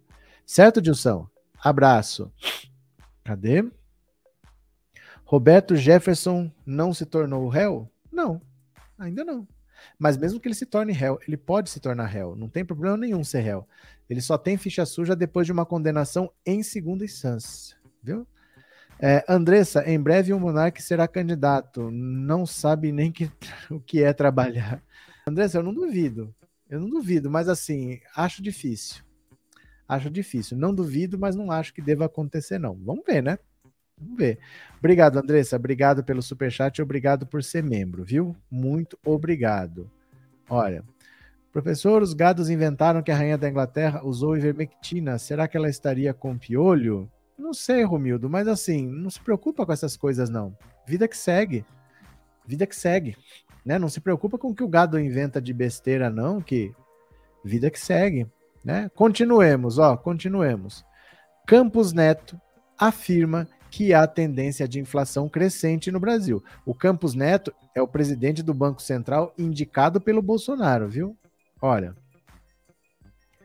O presidente do Banco Central, Roberto Campos Neto, afirmou que tem havido uma subida consistente da inflação do núcleo IPC, que desconsidera alimentos e energia e que vem e que esse movimento ocorre no Brasil, que é acompanhado de perto por outros países. A gente vê, de fato, uma tendência de inflação que é crescente, afirmou, afirmou durante palestra sobre o cenário econômico voltado para o setor agro. Campos Neto disse que foi avaliada ainda como essa inflação está se disseminando e o setor de energia pesou para esse desempenho. Ainda que o Brasil tenha tido uma pequena queda recente, foram esses choques que repercutiram no indicador obtido no ano passado. Olha, o que levou a inflação do Brasil acima da média mundial foi a inflação da energia a gente teve choque energético vindo de vários lados, como petróleo e a crise hídrica. O choque que a gente teve foi um dos maiores da história recente. O presidente do BC também ponderou que dessa vez o Brasil também importou parte da inflação de fora, já que a elevação de preços ocorreu em escala global. Nosso último surto inflacionário foi somente brasileiro. A inflação americana estava abaixo de 2%. No entanto, agora a nossa inflação veio acompanhada de grande componente de inflação importada e vemos o núcleo da inflação americana subindo, não tanto como o Brasil, mas bastante alta. A relação aos Estados, em relação aos Estados Unidos, Campo Neto avalia que a taxa de juros do país, que deve passar por ajustes em março, ainda ficará abaixo abaixo da neutra e que o país ficará abaixo da neutra e que o país teria de fazer um aperto maior para reduzir a inflação. Olha só. Basicamente, o que define uma inflação é o bolso. Quando as pessoas têm dinheiro no bolso, elas passam pano para tudo. E quando elas não têm dinheiro no bolso, quando elas estão com fome, elas não toleram nada. 30 anos atrás, mais ou menos, o Bill Clinton, a sociedade americana é muito conservadora, é muito puritana, né? Você não admite que um político minta. Se ele mentir, ele vai ter que ir lá no programa da Ofra pedir desculpas, não sei o quê. É muito complicado isso, é uma sociedade bastante puritana. Explodiu nos Estados Unidos o escândalo da Mônica Levinsky, dizendo que o, o, presidente Bill Clinton tinha tido atitudes de assédio contra ela e que no salão oval aconteceu um monte de coisa e ela levou um blazerzinho com restos do esperma dele. Isso nos Estados Unidos derrubaria qualquer presidente, qualquer político. Mas os americanos estavam enriquecendo, o dólar estava custando 10 dólares o barril, o petróleo, petróleo estava custando 10 dólares o barril, hoje está 95. Estava 10 dólares naquela época. Então, com dinheiro no bolso, com a economia de vento em popa, re relevaram tudo. Ninguém nem ligou para isso daí a economia decide muito a inflação. Quando as pessoas estão com dinheiro no bolso, elas relevam. E quando as pessoas estão com fome, estão desesperadas, elas não toleram. O problema do governo Bolsonaro é que o próprio presidente do Banco Central, que foi ele quem indicou, está dizendo: esse ano a inflação tem uma tendência de alta. Vai pesar no supermercado, vai pesar no bolso das pessoas. E quando você pensa, esse governo merece mais quatro anos, Pense o que aconteceu com a inflação nos últimos quatro anos. Pense o que aconteceu com o emprego nos últimos quatro anos. As respostas que esse governo deu. O que se diz hoje é que é até melhor que o Banco Central nem tente reduzir a inflação. Porque a inflação vai aumentar mais do que se espera, mas tentar segurar pode exigir medidas tão drásticas que é até melhor dar o caso por perdido. Deixa a inflação explodir porque o remédio pode ser pior que a doença. Você vai querer segurar a inflação com medidas tão restritivas e vai jogar o país numa recessão. Então, estamos nesse ponto de economia. Aí você achar que esse governo vai se reeleger é bem difícil. Quando a economia não vai bem, não tem muito o que fazer. E o Centrão é contra o Paulo Guedes.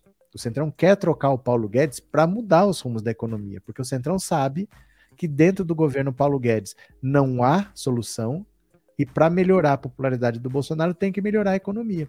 Então, o que o Centrão quer é a cabeça do Paulo Guedes há muito tempo, porque eles sabem que a economia vai matar o governo Bolsonaro. Não é nem o Lula que vai matar, é a, é a gestão mesmo do país que está matando o Bolsonaro. Esquila, grande abraço, Esquila, diretamente do México. Gente, tudo é nosso, o coração é vermelho, o nosso sangue é vermelho, o amor é vermelho, o PT também é vermelho e o Lula é nosso. Olha quem está aqui de vermelho. Olha quem está aqui de vermelho. Dilma, Dilma está aqui de vermelho, ó. Dilminha veio nos visitar, está aqui de vermelho, ó. Aqui está a Dilminha, a Dilminha está aqui de vermelho. Obrigado, Esquila, obrigado por ser membro do canal, obrigado pela confiança, obrigado pelo superchat, viu? Muito obrigado. Cadê? É, João, por ser uma nação americana ser muito conservadora, o crime de perjúrio ou mentira é tratado como pena muito dura lá. Sim, Sim. Mas no caso do Bill Clinton, mesmo sendo uma coisa muito grave, passaram um pano, porque a economia estava explodindo. A economia estava em situação de pleno emprego, as pessoas estavam ricas, comprando carro, passeando, viajando, comprando casa, então ninguém ligou. Você vê o peso da economia para avaliação de um governo e a tendência da economia brasileira é piorar. Eu vou até dar um detalhe para vocês. Olha, a inflação Nunca vai ser assim. Um ano foi 10%, que nem o ano passado. Mas aí o governo toma umas atitudes e esse ano, tuf, cai para zero. Não dá para ser assim. Sabe por quê? Porque tem muitas tarifas públicas, a energia é uma delas, por exemplo, que você tem um reajuste que é automático, baseado na inflação do ano anterior. Então, por exemplo, se a inflação do ano anterior foi alta, o ano passado foi 10% você já tem um aumento de energia garantido para o outro ano de 10%. E a energia subindo 10%, o custo do, do empregador, do empresário, o custo dele vai aumentar. Ele tendo um custo maior, ele leva o preço do produto. Então, sempre que você tem uma inflação alta no ano, no ano que vem ela pode até ser um pouco mais baixa, mas tem um tanto de inflação que não tem como você fugir porque é automático, é definido por lei, é definido por contrato. Você já vai ter um reajuste no ano seguinte que não tem como você fugir. Então já se sabe que se o ano passado foi 10, de 5 ou 6% esse ano você não escapa. Não dá para ser menos do que isso, porque certos aumentos desse ano vão ter que acontecer, porque são definidos em contratos, são definidos por lei do ano passado. Só que a tendência ainda está de alta mesmo sendo 5 a 6%, que já seria alto, vai ser mais alta ainda do que isso. E se o Banco Central quiser tomar alguma medida para fazer baixar, pode ser que piore a situação, pode ser que jogue o país numa recessão. Então, esse ano economicamente não vai ser fácil. Você imaginar que o Bolsonaro, nesse cenário, vai vencer uma eleição presidencial é muito difícil de entender. Muito difícil de, de entender que as pessoas vão falar: nossa vida está piorando mas nós vamos dar mais quatro anos para esse governo que está piorando a nossa vida. Bem difícil, né? Eu acho que ele reelege com a maior sujeira, mas reelege, infelizmente, é o que eu acho do Bolsonaro. Não se espera nada que presta. É que é assim, Antônio.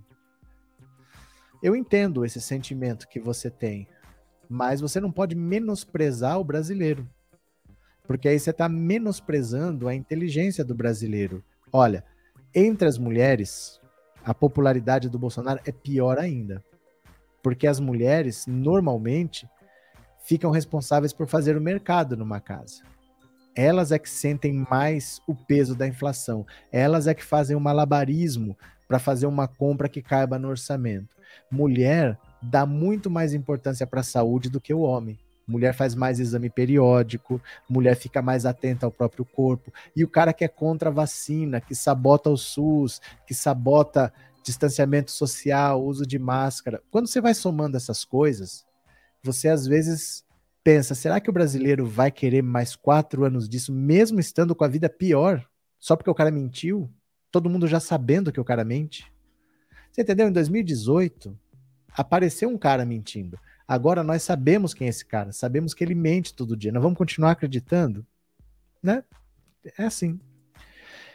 É, professor, outro exemplo que os americanos levam muito a sério e tem muita e tem pena muito severa é sonegação de impostos. Os americanos não admitem a pessoa sonegar imposto e mesmo é o mesmo que lesar a pátria.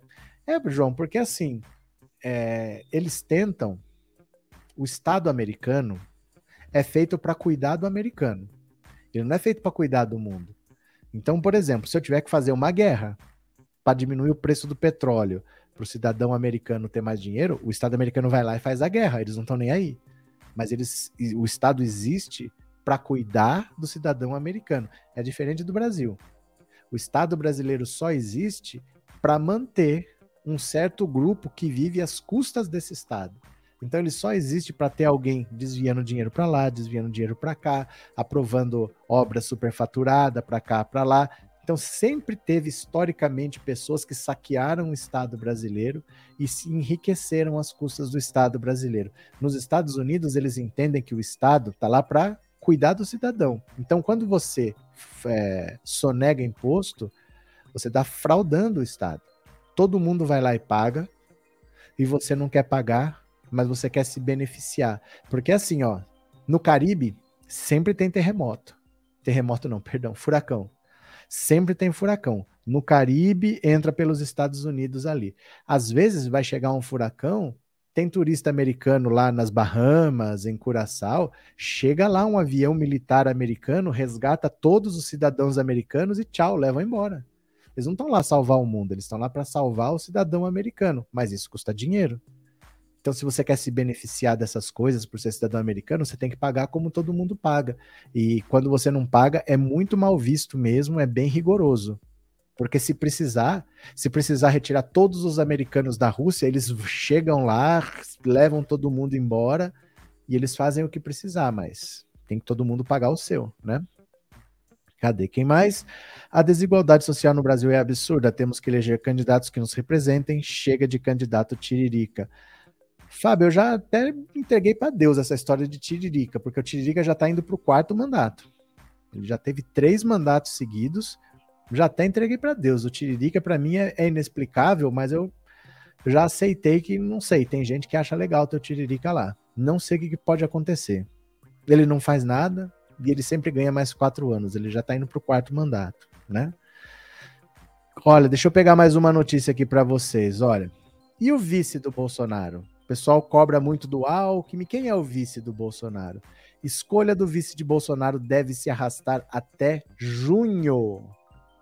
Até junho. Olha. A definição do vice para comprar a chapa do presidente Jair Bolsonaro deve se estender até junho, às vésperas das convenções partidárias que definem ah, os caminhos das legendas nas eleições. A escolha do nome ainda é uma incógnita. Por enquanto, o chefe do executivo insiste em compor com o ministro da Defesa, Walter Braga Neto, repetindo a fórmula de se unir a um militar que o levou ao Palácio do Planalto em 2018. A estratégia do presidente é, no entanto, criticada por aliados no Congresso e na esplanada dos ministérios, que destacam que o pleito de 2022 será bem diferente do anterior. Eu não falo isso todo dia para vocês? A eleição de 2022 será bem diferente da de 2018, eu não falo isso todo dia. Ó, desta vez, afirmam, a campanha terá mais influência do horário eleitoral gratuito, menos relevância das redes sociais e o presidente não poderá se vender como novato na cena política. Em dezembro, o coordenador da campanha à reeleição, Flávio Bolsonaro, tratou abertamente sobre a necessidade de composição política da chapa. Em entrevista à Veja, afirmou que é importante escolher algum vice que agregue a simpatia de um percentual do eleitorado que rejeita o presidente. Imagina que legal uma mulher evangélica, negra do Nordeste. É um perfil que vamos buscar, mas é difícil alguém que agregue isso tudo, disse o filho 01 do presidente senadores e deputados da base do governo criticam a insistência de Bolsonaro em relação a Braga Neto. Tem como dar certo isso? Reclama um aliado de primeira hora. que coisa mais sincera. Tem como dar certo isso? O general não agrega voto, não tem base política para mobilizar e tampouco consegue atrair financiamento para a campanha, destacam os parlamentares. Já conversei com o presidente. Acho importante o vice ser de algum estado importante, um grande colégio eleitoral, como Minas Gerais, Bahia, São Paulo. Principalmente Bahia, que pega o Nordeste e Minas Gerais. De preferência, mulher. São dois colégios importantes que puxariam mais votos. O PT já comanda a Bahia há muitos anos e tem mais força lá. Um baiano poderia equilibrar isso as costuras que ele está fazendo com os partidos são importantes nesse processo. Ele achou interessante, diz o vô do Zap, o Luiz Carlos Heinz, integrante da tropa de choque do governo na CPI da pandemia e pré-candidato ao governo gaúcho. Braga Neto é um excelente nome. Se ele seguir na mesma linha que escolheu o general Mourão, mas politicamente a minha posição é outra. Prefiro, prefiro, um perfil mais político, ligado a esses estados que podem ajudar na reeleição do Bolsonaro. Alguém que agregue. Outra questão são os estados, que também têm de tomar uma providência. Os palanques estaduais já estão sendo organizados. A queda de braço entre o militar e o centrão pela vaga de vice já provocou ao menos um efeito concreto. Braga Neto não faz parte da lista que circula no Palácio do Planalto, com o nome de 11 ministros que devem sair do governo em abril para concorrer em outubro. Ele precisaria se desincompatibilizar do cargo até 2 de outubro para compor a chapa com o presidente. Um aliado de Bolsonaro diz, no entanto, que ele está focado em mapear os candidatos nos estados para formar palanques e organizar a campanha. As decisões do mandatário estão sendo discutidas com a coordenação política da campanha, composta pelos ministros da Casa Civil Ciro Nogueira, Fábio Faria, Onyx Lorenzoni e Valdemar Costa Neto. Auxiliares dizem que é possível convencer o presidente a mudar de ideia, apesar de sua insistência no nome militar, e recordam como uma vitória o fato de Bolsonaro ter sido convencido por seus conselheiros políticos de que não seria possível ele mesmo definir os 27 senadores que vão subir no seu palanque nos estados, como queria inicialmente. Outra conquista acreditada ao grupo é de haver convencido o chefe do executivo a aceitar um marqueteiro profissional para coordenar a campanha. O nome ainda não está definido, mas ele aceitou deixar o filho Carlos Bolsonaro responsável apenas pelas redes sociais, enquanto o profissional terá liberdade para elaborar estratégias de comunicação. Aliados do governo repetem há meses que o governo se vende mal para a população e que a comunicação de massa precisa melhorar, e que um vice com experiência na política ajudaria a transmitir uma mensagem positiva ao eleitor. Bolsonaro considera o vice militar um seguro contra impeachment. Aliás, foi esse o critério já utilizado por ele quando escolheu o general Hamilton Mourão, aponta o cientista político Paulo Kramer, que ajudou a formular o plano de governo de Bolsonaro na campanha de 2018. O critério tradicional para uma escolha do candidato a vice é ou ele é capaz de chegar aonde o presidenciável não é, como trazer o Nordeste para o Bolsonaro, ou unificar o agro para a reeleição. Nesse sentido, avalia Kramer, os ministros Rogério Marinho, do Desenvolvimento Regional, ou Tereza Cristina, da Agricultura, poderiam, em tese, agregar mais votos, embora o general Braga Neto faça mais sentido como seguro anti-impeachment. Braga Neto é o homem da mais alta confiança de Bolsonaro, contudo, não tem voto. Mais lógico seria um político apoiado pelo Centrão que garantisse a governabilidade, concorda o cientista político Jorge Zaverucha, professor da Universidade Federal de Pernambuco. Então, olha, o Braga Neto é o preferido do Bolsonaro. Esse cara é o general mais linha dura e mais golpista do governo. Por ele, o Brasil estaria hoje numa ditadura militar. Por isso mesmo, Bolsonaro gostaria muito que fosse o vice dele, por ter alinhamento com essa ideia de que o Brasil deveria ter um regime mais rígido, que o Brasil deveria ser mais truculento. O Braga Neto é o general de longe o mais truculento do governo. Porém, politicamente, isso não agrega muito. É como Lula ter um vice de esquerda. A esquerda já está com Lula. Se ele coloca um vice de esquerda, isso acrescenta o quê? Não acrescenta nada. Então ele foi buscar um vice que ele sabia que ouviria da centro-esquerda, do centro, da centro-direita, da direita, mas alguém que agregasse. E o Bolsonaro não se atenta para isso. Ele quer um cara militar, golpista, truculento, que é basicamente a mesma postura dele. Então fica repetitivo, fica uma coisa que não vai ajudar em nada na reeleição dele. Uma possibilidade que foi aventada é a Damares, porque a Damares nasceu no estado de São Paulo, mas ela passou a vida no Nordeste, Sergipe, Alagoas. Ela tem bastante apelo com o Nordeste, ela é mulher, ela é evangélica. Poderia ser ela de vice. Poderia ser a Tereza Cristina, que é ligada ao agronegócio, que é mulher. Poderia ser o ministro Sanfoneiro, porque ele é nordestino, também ele é uma pessoa extremamente aliada ao Bolsonaro, mas ele não sabe quem escolher. Então ele vai empurrar essa decisão com a barriga até onde ele puder. Provavelmente o Centrão vai tentar impor um vice político e não um outro militar. Ele deveria ter entendido que o, o vice militar não é seguro anti-impeachment, porque o Mourão é mais golpista que não sei o quê. Ele tentou puxar o tapete do Bolsonaro várias vezes.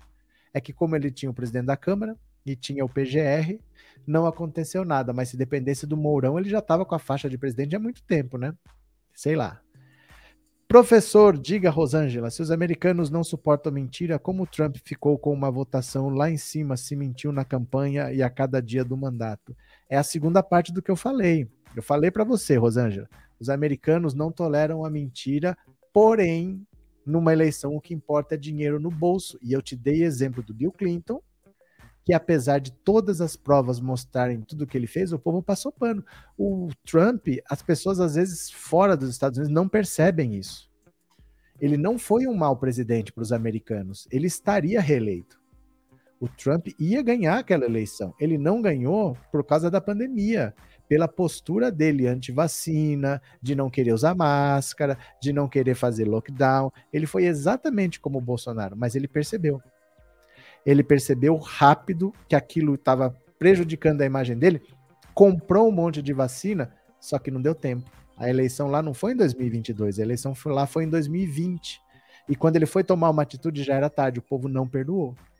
Então o povo cobrou muito caro dele por ele não ter comprado vacina, por ele ser negacionista, mas tolerou por muito tempo, porque a economia americana estava vivendo uma situação de pleno emprego. Estados Unidos estavam com desemprego baixíssimo, as pessoas estavam com dinheiro no bolso. O Trump, ele não é o tapado do Bolsonaro, o Trump é um empresário. O Trump é alguém que entende de negócios, é alguém que entende de, de trabalho, não é o tapado do Bolsonaro. A gente às vezes tem essa ideia de que é a mesma coisa. Não. O Trump é um empresário bem sucedido. É racista? É. Homofóbico? É. Machista? É.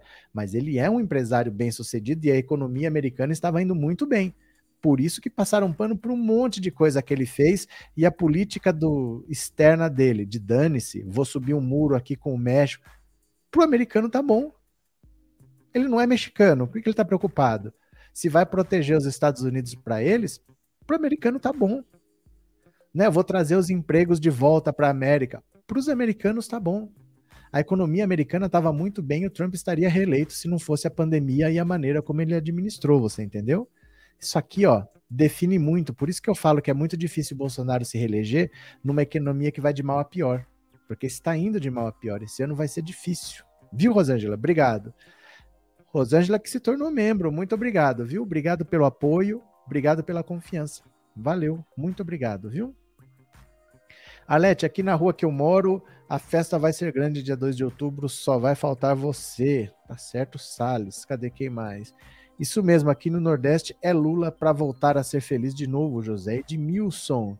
E a coisa só piora, um vice pior que o outro, mas não vai ter vice bom. Você já sabe, olha o perfil do ministério do Bolsonaro. Para trabalhar com ele, tem que ser capacho. Então não vai ter um vice que você vai achar que é bom, vai ter um vice que é o quê? O Mário Frias da vida, é, Marcos Pontes, é esse tipo de gente que aceita trabalhar com ele, né? Vai ser alguém estranho mesmo, né? É, periga muito Trump se reeleger presidente. Não, Trump volta forte. Daqui dois anos ele volta forte. Ele, ele continua dando as cartas no Partido Republicano nos bastidores. Ele volta forte, sim, viu? Boa noite. Você viu que o Trump abriu a sua própria rede social, já que ele foi banido das outras? Ver eu vi, mas a gente não sabe o peso que isso tem, né? Porque a grande vantagem das redes sociais é que você espalha por todo mundo. É como, por exemplo, eu ter um vídeo aqui no YouTube. O YouTube é um lugar onde as pessoas procuram para ver vídeos. Não necessariamente ela procura o meu canal mas ela procura para ver vídeos. E aí o YouTube vai mostrar o meu canal e vai mostrar para muita gente e eu tenho chance de crescer. Se eu fizer um site meu e postar meus vídeos lá, ninguém vai ver. Porque a pessoa tem que procurar o meu canal e procurar o meu vídeo. No YouTube, o YouTube oferece. Então você pode até fazer uma rede social sua. O problema é você conseguir falar para fora do seu nicho. Você entende? Quando você tem uma rede social que já está espalhada, você tem o seu público, mas você consegue furar e sair para falar com outros públicos. Uma rede que você mesmo faça, talvez você fique pregando para convertidos, só falando para o mesmo público. Entendeu? Então vamos ver o que acontece, né? Rosângela, agora entendi. Eles toleram a mentira quando estão com os bolsos cheios, puritano nadas por hipocrisia. O mundo é assim, Rosângela. O mundo é assim. O dinheiro pesa muito nessas horas. Eu vou escolher quem é o presidente que vai mandar na minha vida por quatro anos. Então eu vou votar num cara que transformou minha vida no inferno ou um cara que vai melhorar a minha vida? Eu não quero ter minha vida piorada. Ah, o cara fez não sei o que, tá, mas continua aí governando e me dando dinheiro. Porque ser rico nos Estados Unidos significa ser muito rico. Quando todo mundo está enriquecendo, eles estão ganhando muito dinheiro as escalas lá são outras. Quando eles ganham dinheiro, eles estão ganhando muito dinheiro. E para você falar, ah, não, é por causa disso aqui eu não quero mais, acaba que não, né? Abração, Paulo Oliveira, obrigado pelo super chat, viu? Tamo junto. Obrigado, meu parceiro. Muito obrigado. Cadê? Professor, não dá para acreditar, Damares Dallagnol, Moro Pazuzu, Roberto Jefferson, Adriles Yamaguchi, doutora Cloroquina, Mário Frias na política. Quem mais? Ah, tem bastante gente mais, né? Se você for puxar pela memória, você vai lembrar de uns nomes aí. Infelizmente, no Brasil tem muito isso, né? A gente precisava dar uma reviravolta, mudar um pouco, mas as coisas acontecem aos poucos, não acontecem tão rápido assim. Eu vou aproveitar, vou ouvir o WhatsApp, viu? Eu quero ouvir a sua opinião. O que, que você acha? Qual que é o nome que você considera o mais absurdo desses que você viu que podem ser candidatos nessa eleição? É a Nisi Yamaguchi, é o Pazuello, é o Dallagnol, é o Roberto Jefferson? Quem que você não se conforma que é o candidato? Vamos ouvir as mensagens do WhatsApp? Vamos ver?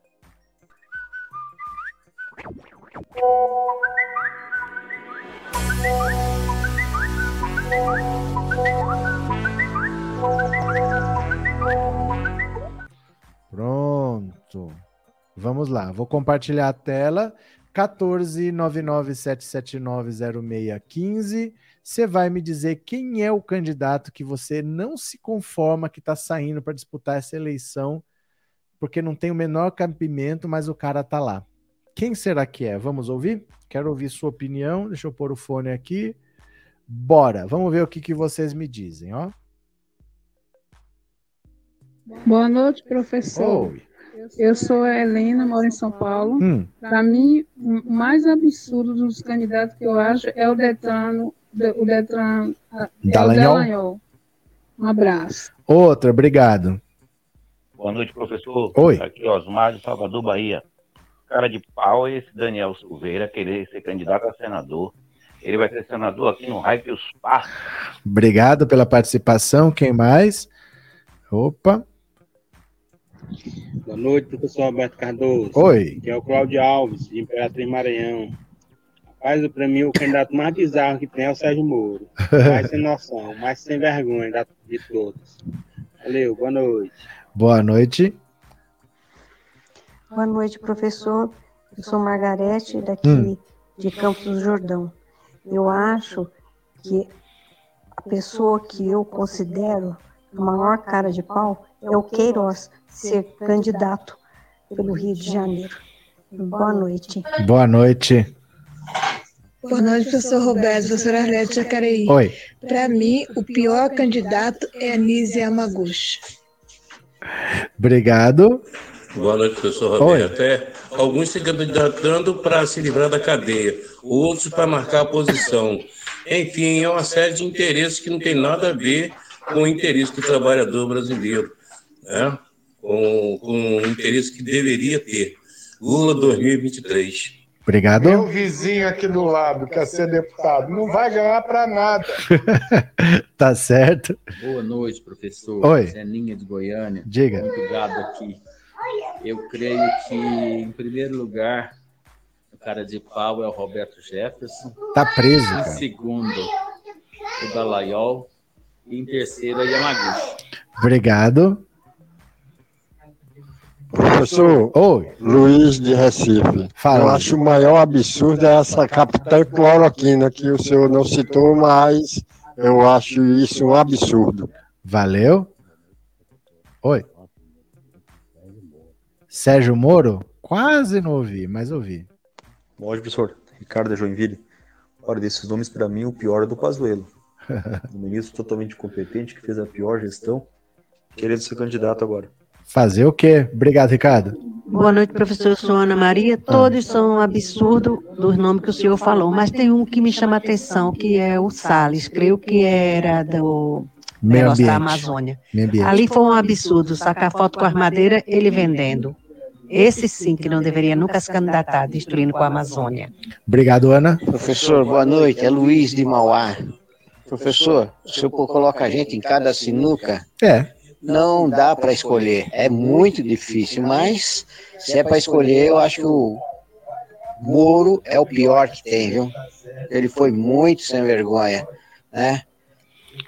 Um abraço, meu querido. Outro. É, boa noite, professor. É, de todos esses daí, eu acho que nenhum, para mim, todos são. Eu, eu fico surpreso deles querendo ser candidato. Mas o que mais me chama a atenção aí é a Anise Yamaguchi. Obrigado pela opinião. Professor, são tantos, mas eu escolho a Damares. Eu acho que é muita cara de pau dela concorrer, né?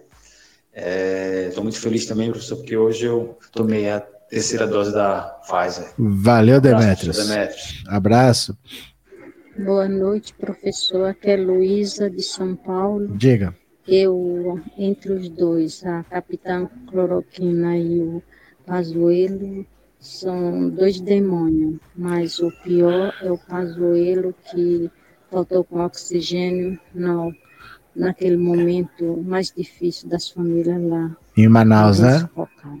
Obrigado, viu? Ó, hoje deu para ouvir todas as mensagens. Que legal. Fico feliz. Deixa eu ver o que vocês estão falando aqui.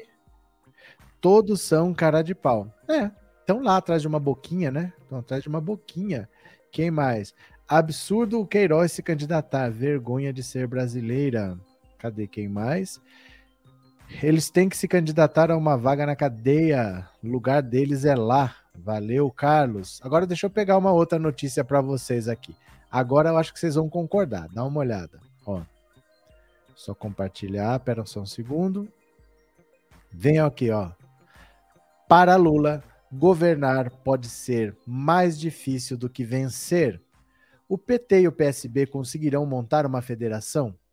O Kassab, cujo partido não é de esquerda, nem de direita, nem de centro, vai apoiar Lula, Bolsonaro ou vai mesmo insistir num candidato próprio? Eu não diria que essas questões sejam desimportantes, mas elas não parecem capazes de alterar muito o grand jeu, o grande jogo, que se encaminha para mais uma disputa entre Lula e Bolsonaro. Na verdade, a menos que surjam os tais dos fatos novos, eu nem esperaria grandes mudanças nas pesquisas eleitorais até julho ou agosto que é quando o eleitor começa a se posicionar mais seriamente em relação à sucessão presidencial e as campanhas efetivamente têm início. Até lá, Lula deve continuar numa confortável liderança e Bolsonaro não deve se afastar muito de seus 20, 25%. Adoraria poder afirmar que é zero o risco de o presidente ser reeleito, mas não parece prudente fazê-lo. Um dos problemas da democracia é que ela tem um forte viés situacionista. A taxa de recondução numa base de quase 3 mil pleitos é ao redor, ao redor do globo é de 80%. Bolsonaro, contudo, é sério candidato a ficar na minoria dos 20% dos enjeitados. Não há sinal de espetáculo do crescimento que possa favorecê-lo nos próximos meses, e a inflação, que é eleitoralmente tóxica, até deve cair um pouco, mas permanecendo em terreno perceptivelmente positivo. Hoje, a aposta sensata é na vitória de Lula. O que parece até mais preocupante do que o pleito para Lula é a governabilidade a partir de 2023. Nos últimos anos, os poderes da presidência foram bem reduzidos. Os instrumentos que o executivo tradicionalmente tinha para manter-se como iniciativa política, como medidas provisórias quase ilimitadas e a possibilidade de liberar ou não emendas parlamentares, foram aos poucos transferidos para o próprio legislativo. Hoje, os parlamentares se viram muito bem sem o presidente. O que quer que Lula planeje fazer sairá caro. Ó. Isso aqui é uma grande verdade. Bolsonaro conseguiu empoderar o Centrão. Isso quer dizer o seguinte: o Centrão sempre foi um bloco, não é um partido. São vários partidos que não têm um alinhamento ideológico claro, você não sabe se eles são de direita, de esquerda, mas o governo que aparecer, eles apoiam.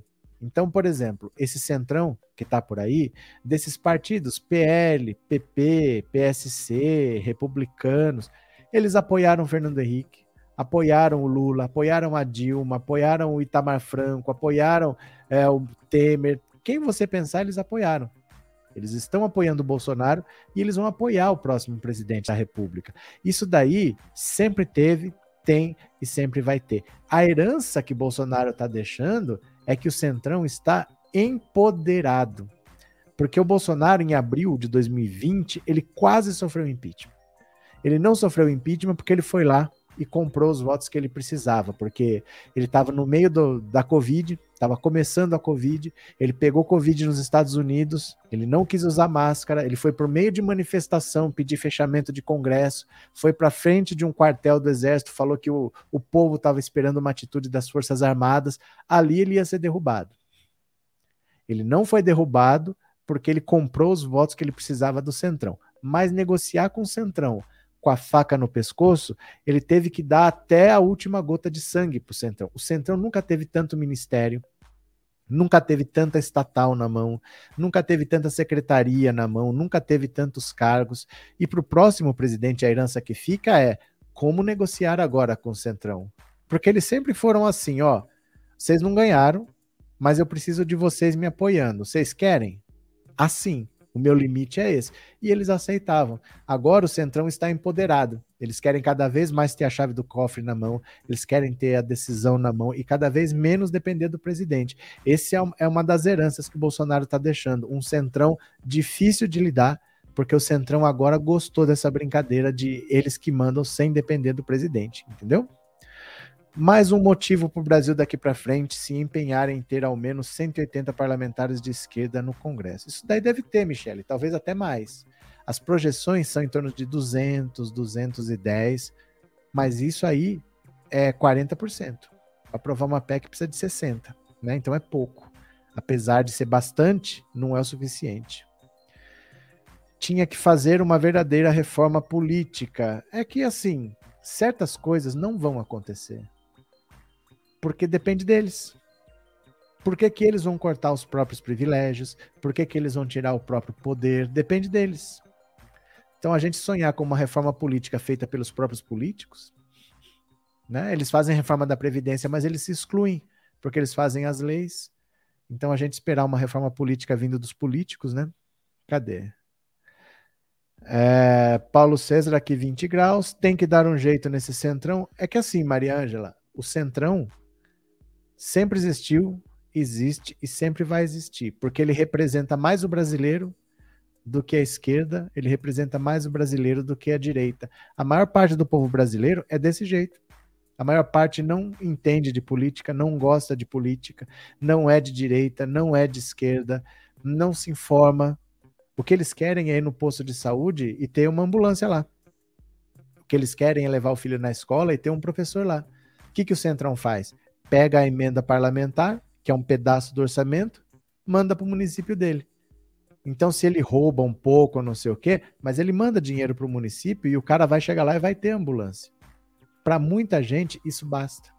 A maior parte do eleitorado brasileiro tolera um certo grau de corrupção, tolera, aceita, se ele chegar no posto de saúde e tiver médico, se ele chegar na escola e tiver professor. Então é muito difícil você imaginar um Brasil sem um centrão, sabe? Porque ele representa muita cara do brasileiro, do mesmo jeito que o Centrão representa uma boa parte do eleitorado, o Bolsonaro também representa uma boa parte do eleitorado que é racista, sim, que é machista, sim, que é homofóbico, sim. O Bolsonaro é uma voz de uma parcela muito grande da população, a gente não pode se enganar, né? Esses partidos do chamado Centrão são oportunistas, hienas sedentas por dinheiro, uma vergonha, disse a Débora. Boa noite, Rinaldo. Brasil, tudo pode, até canalha entra na política. Professores, o que preocupa é a segurança do Lula. É que assim, Antônio, ninguém sabe como vai ser a campanha esse ano. Ninguém sabe como vai ser. Mas assim, eu garanto para você que não vai ser como você está pensando. Você deve estar tá pensando numa campanha assim dos anos 80, né? Que você sai andando pelas ruas, dando tchau, carregado no ombro de alguém. Não vai ser uma coisa tão amadora assim, não. É capaz do Lula aparecer pouco, é capaz do Lula não fazer comícios, é capaz do Lula fazer uma coisa muito parecida com o que ele faz hoje. É bem provável, porque como ele está com uma liderança folgada, é bem capaz que ele faça pouca coisa. Sabe assim? Eu vou tentar dois ou três pontos a mais assim, que já me dão a vitória no segundo turno. Não é capaz. Não, vamos tentar aí chegar com 80%. Não precisa de 80%, precisa de 50%. Então talvez seja uma campanha diferente do que pode estar na sua cabeça. Eu acho que o Lula vai se expor bem pouco, viu? Se o teacher ouvisse meus áudios, eu continuaria mandando o zap dele. Se eu ouvisse, hoje eu ouvi todos. Hoje eu ouvi todos.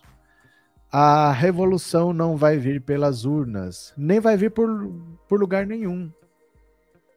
Você está esperando uma revolução, Yuri? O Brasil não gosta de revolução e o Brasil não quer uma revolução. A verdade é essa o, o, brasileiro, na sua grande maioria, é conservador. E cons quando eu falo conservador, não é, não estou dizendo reacionário.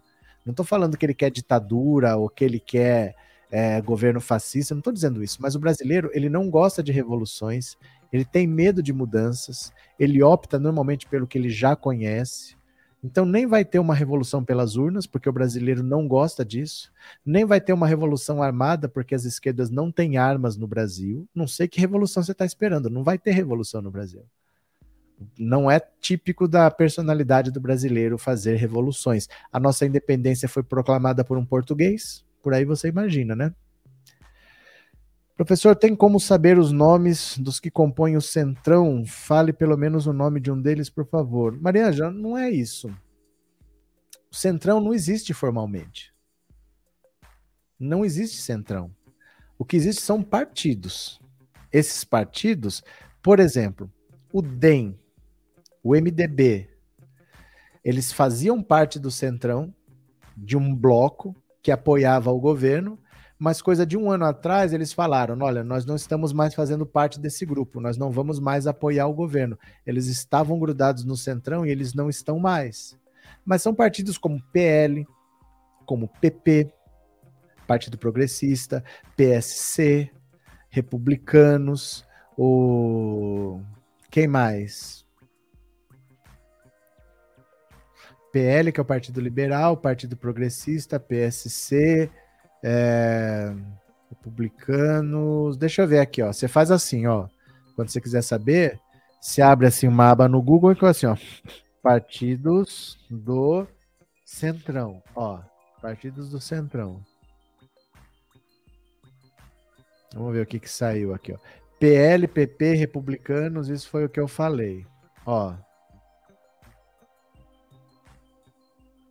Olha aqui uma matéria, ó.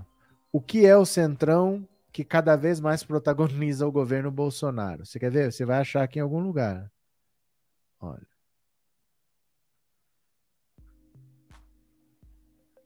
Quer ver? Uma lista de partidos aqui.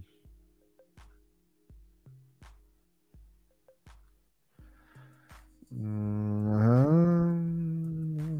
Quer ver? Vamos achar aqui. Uai, cadê? Aqui não diz? Os partidos, uma lista de partidos do Centrão. Essa matéria aqui não diz, mas tem outra. Você quer ver, ó? Centrão.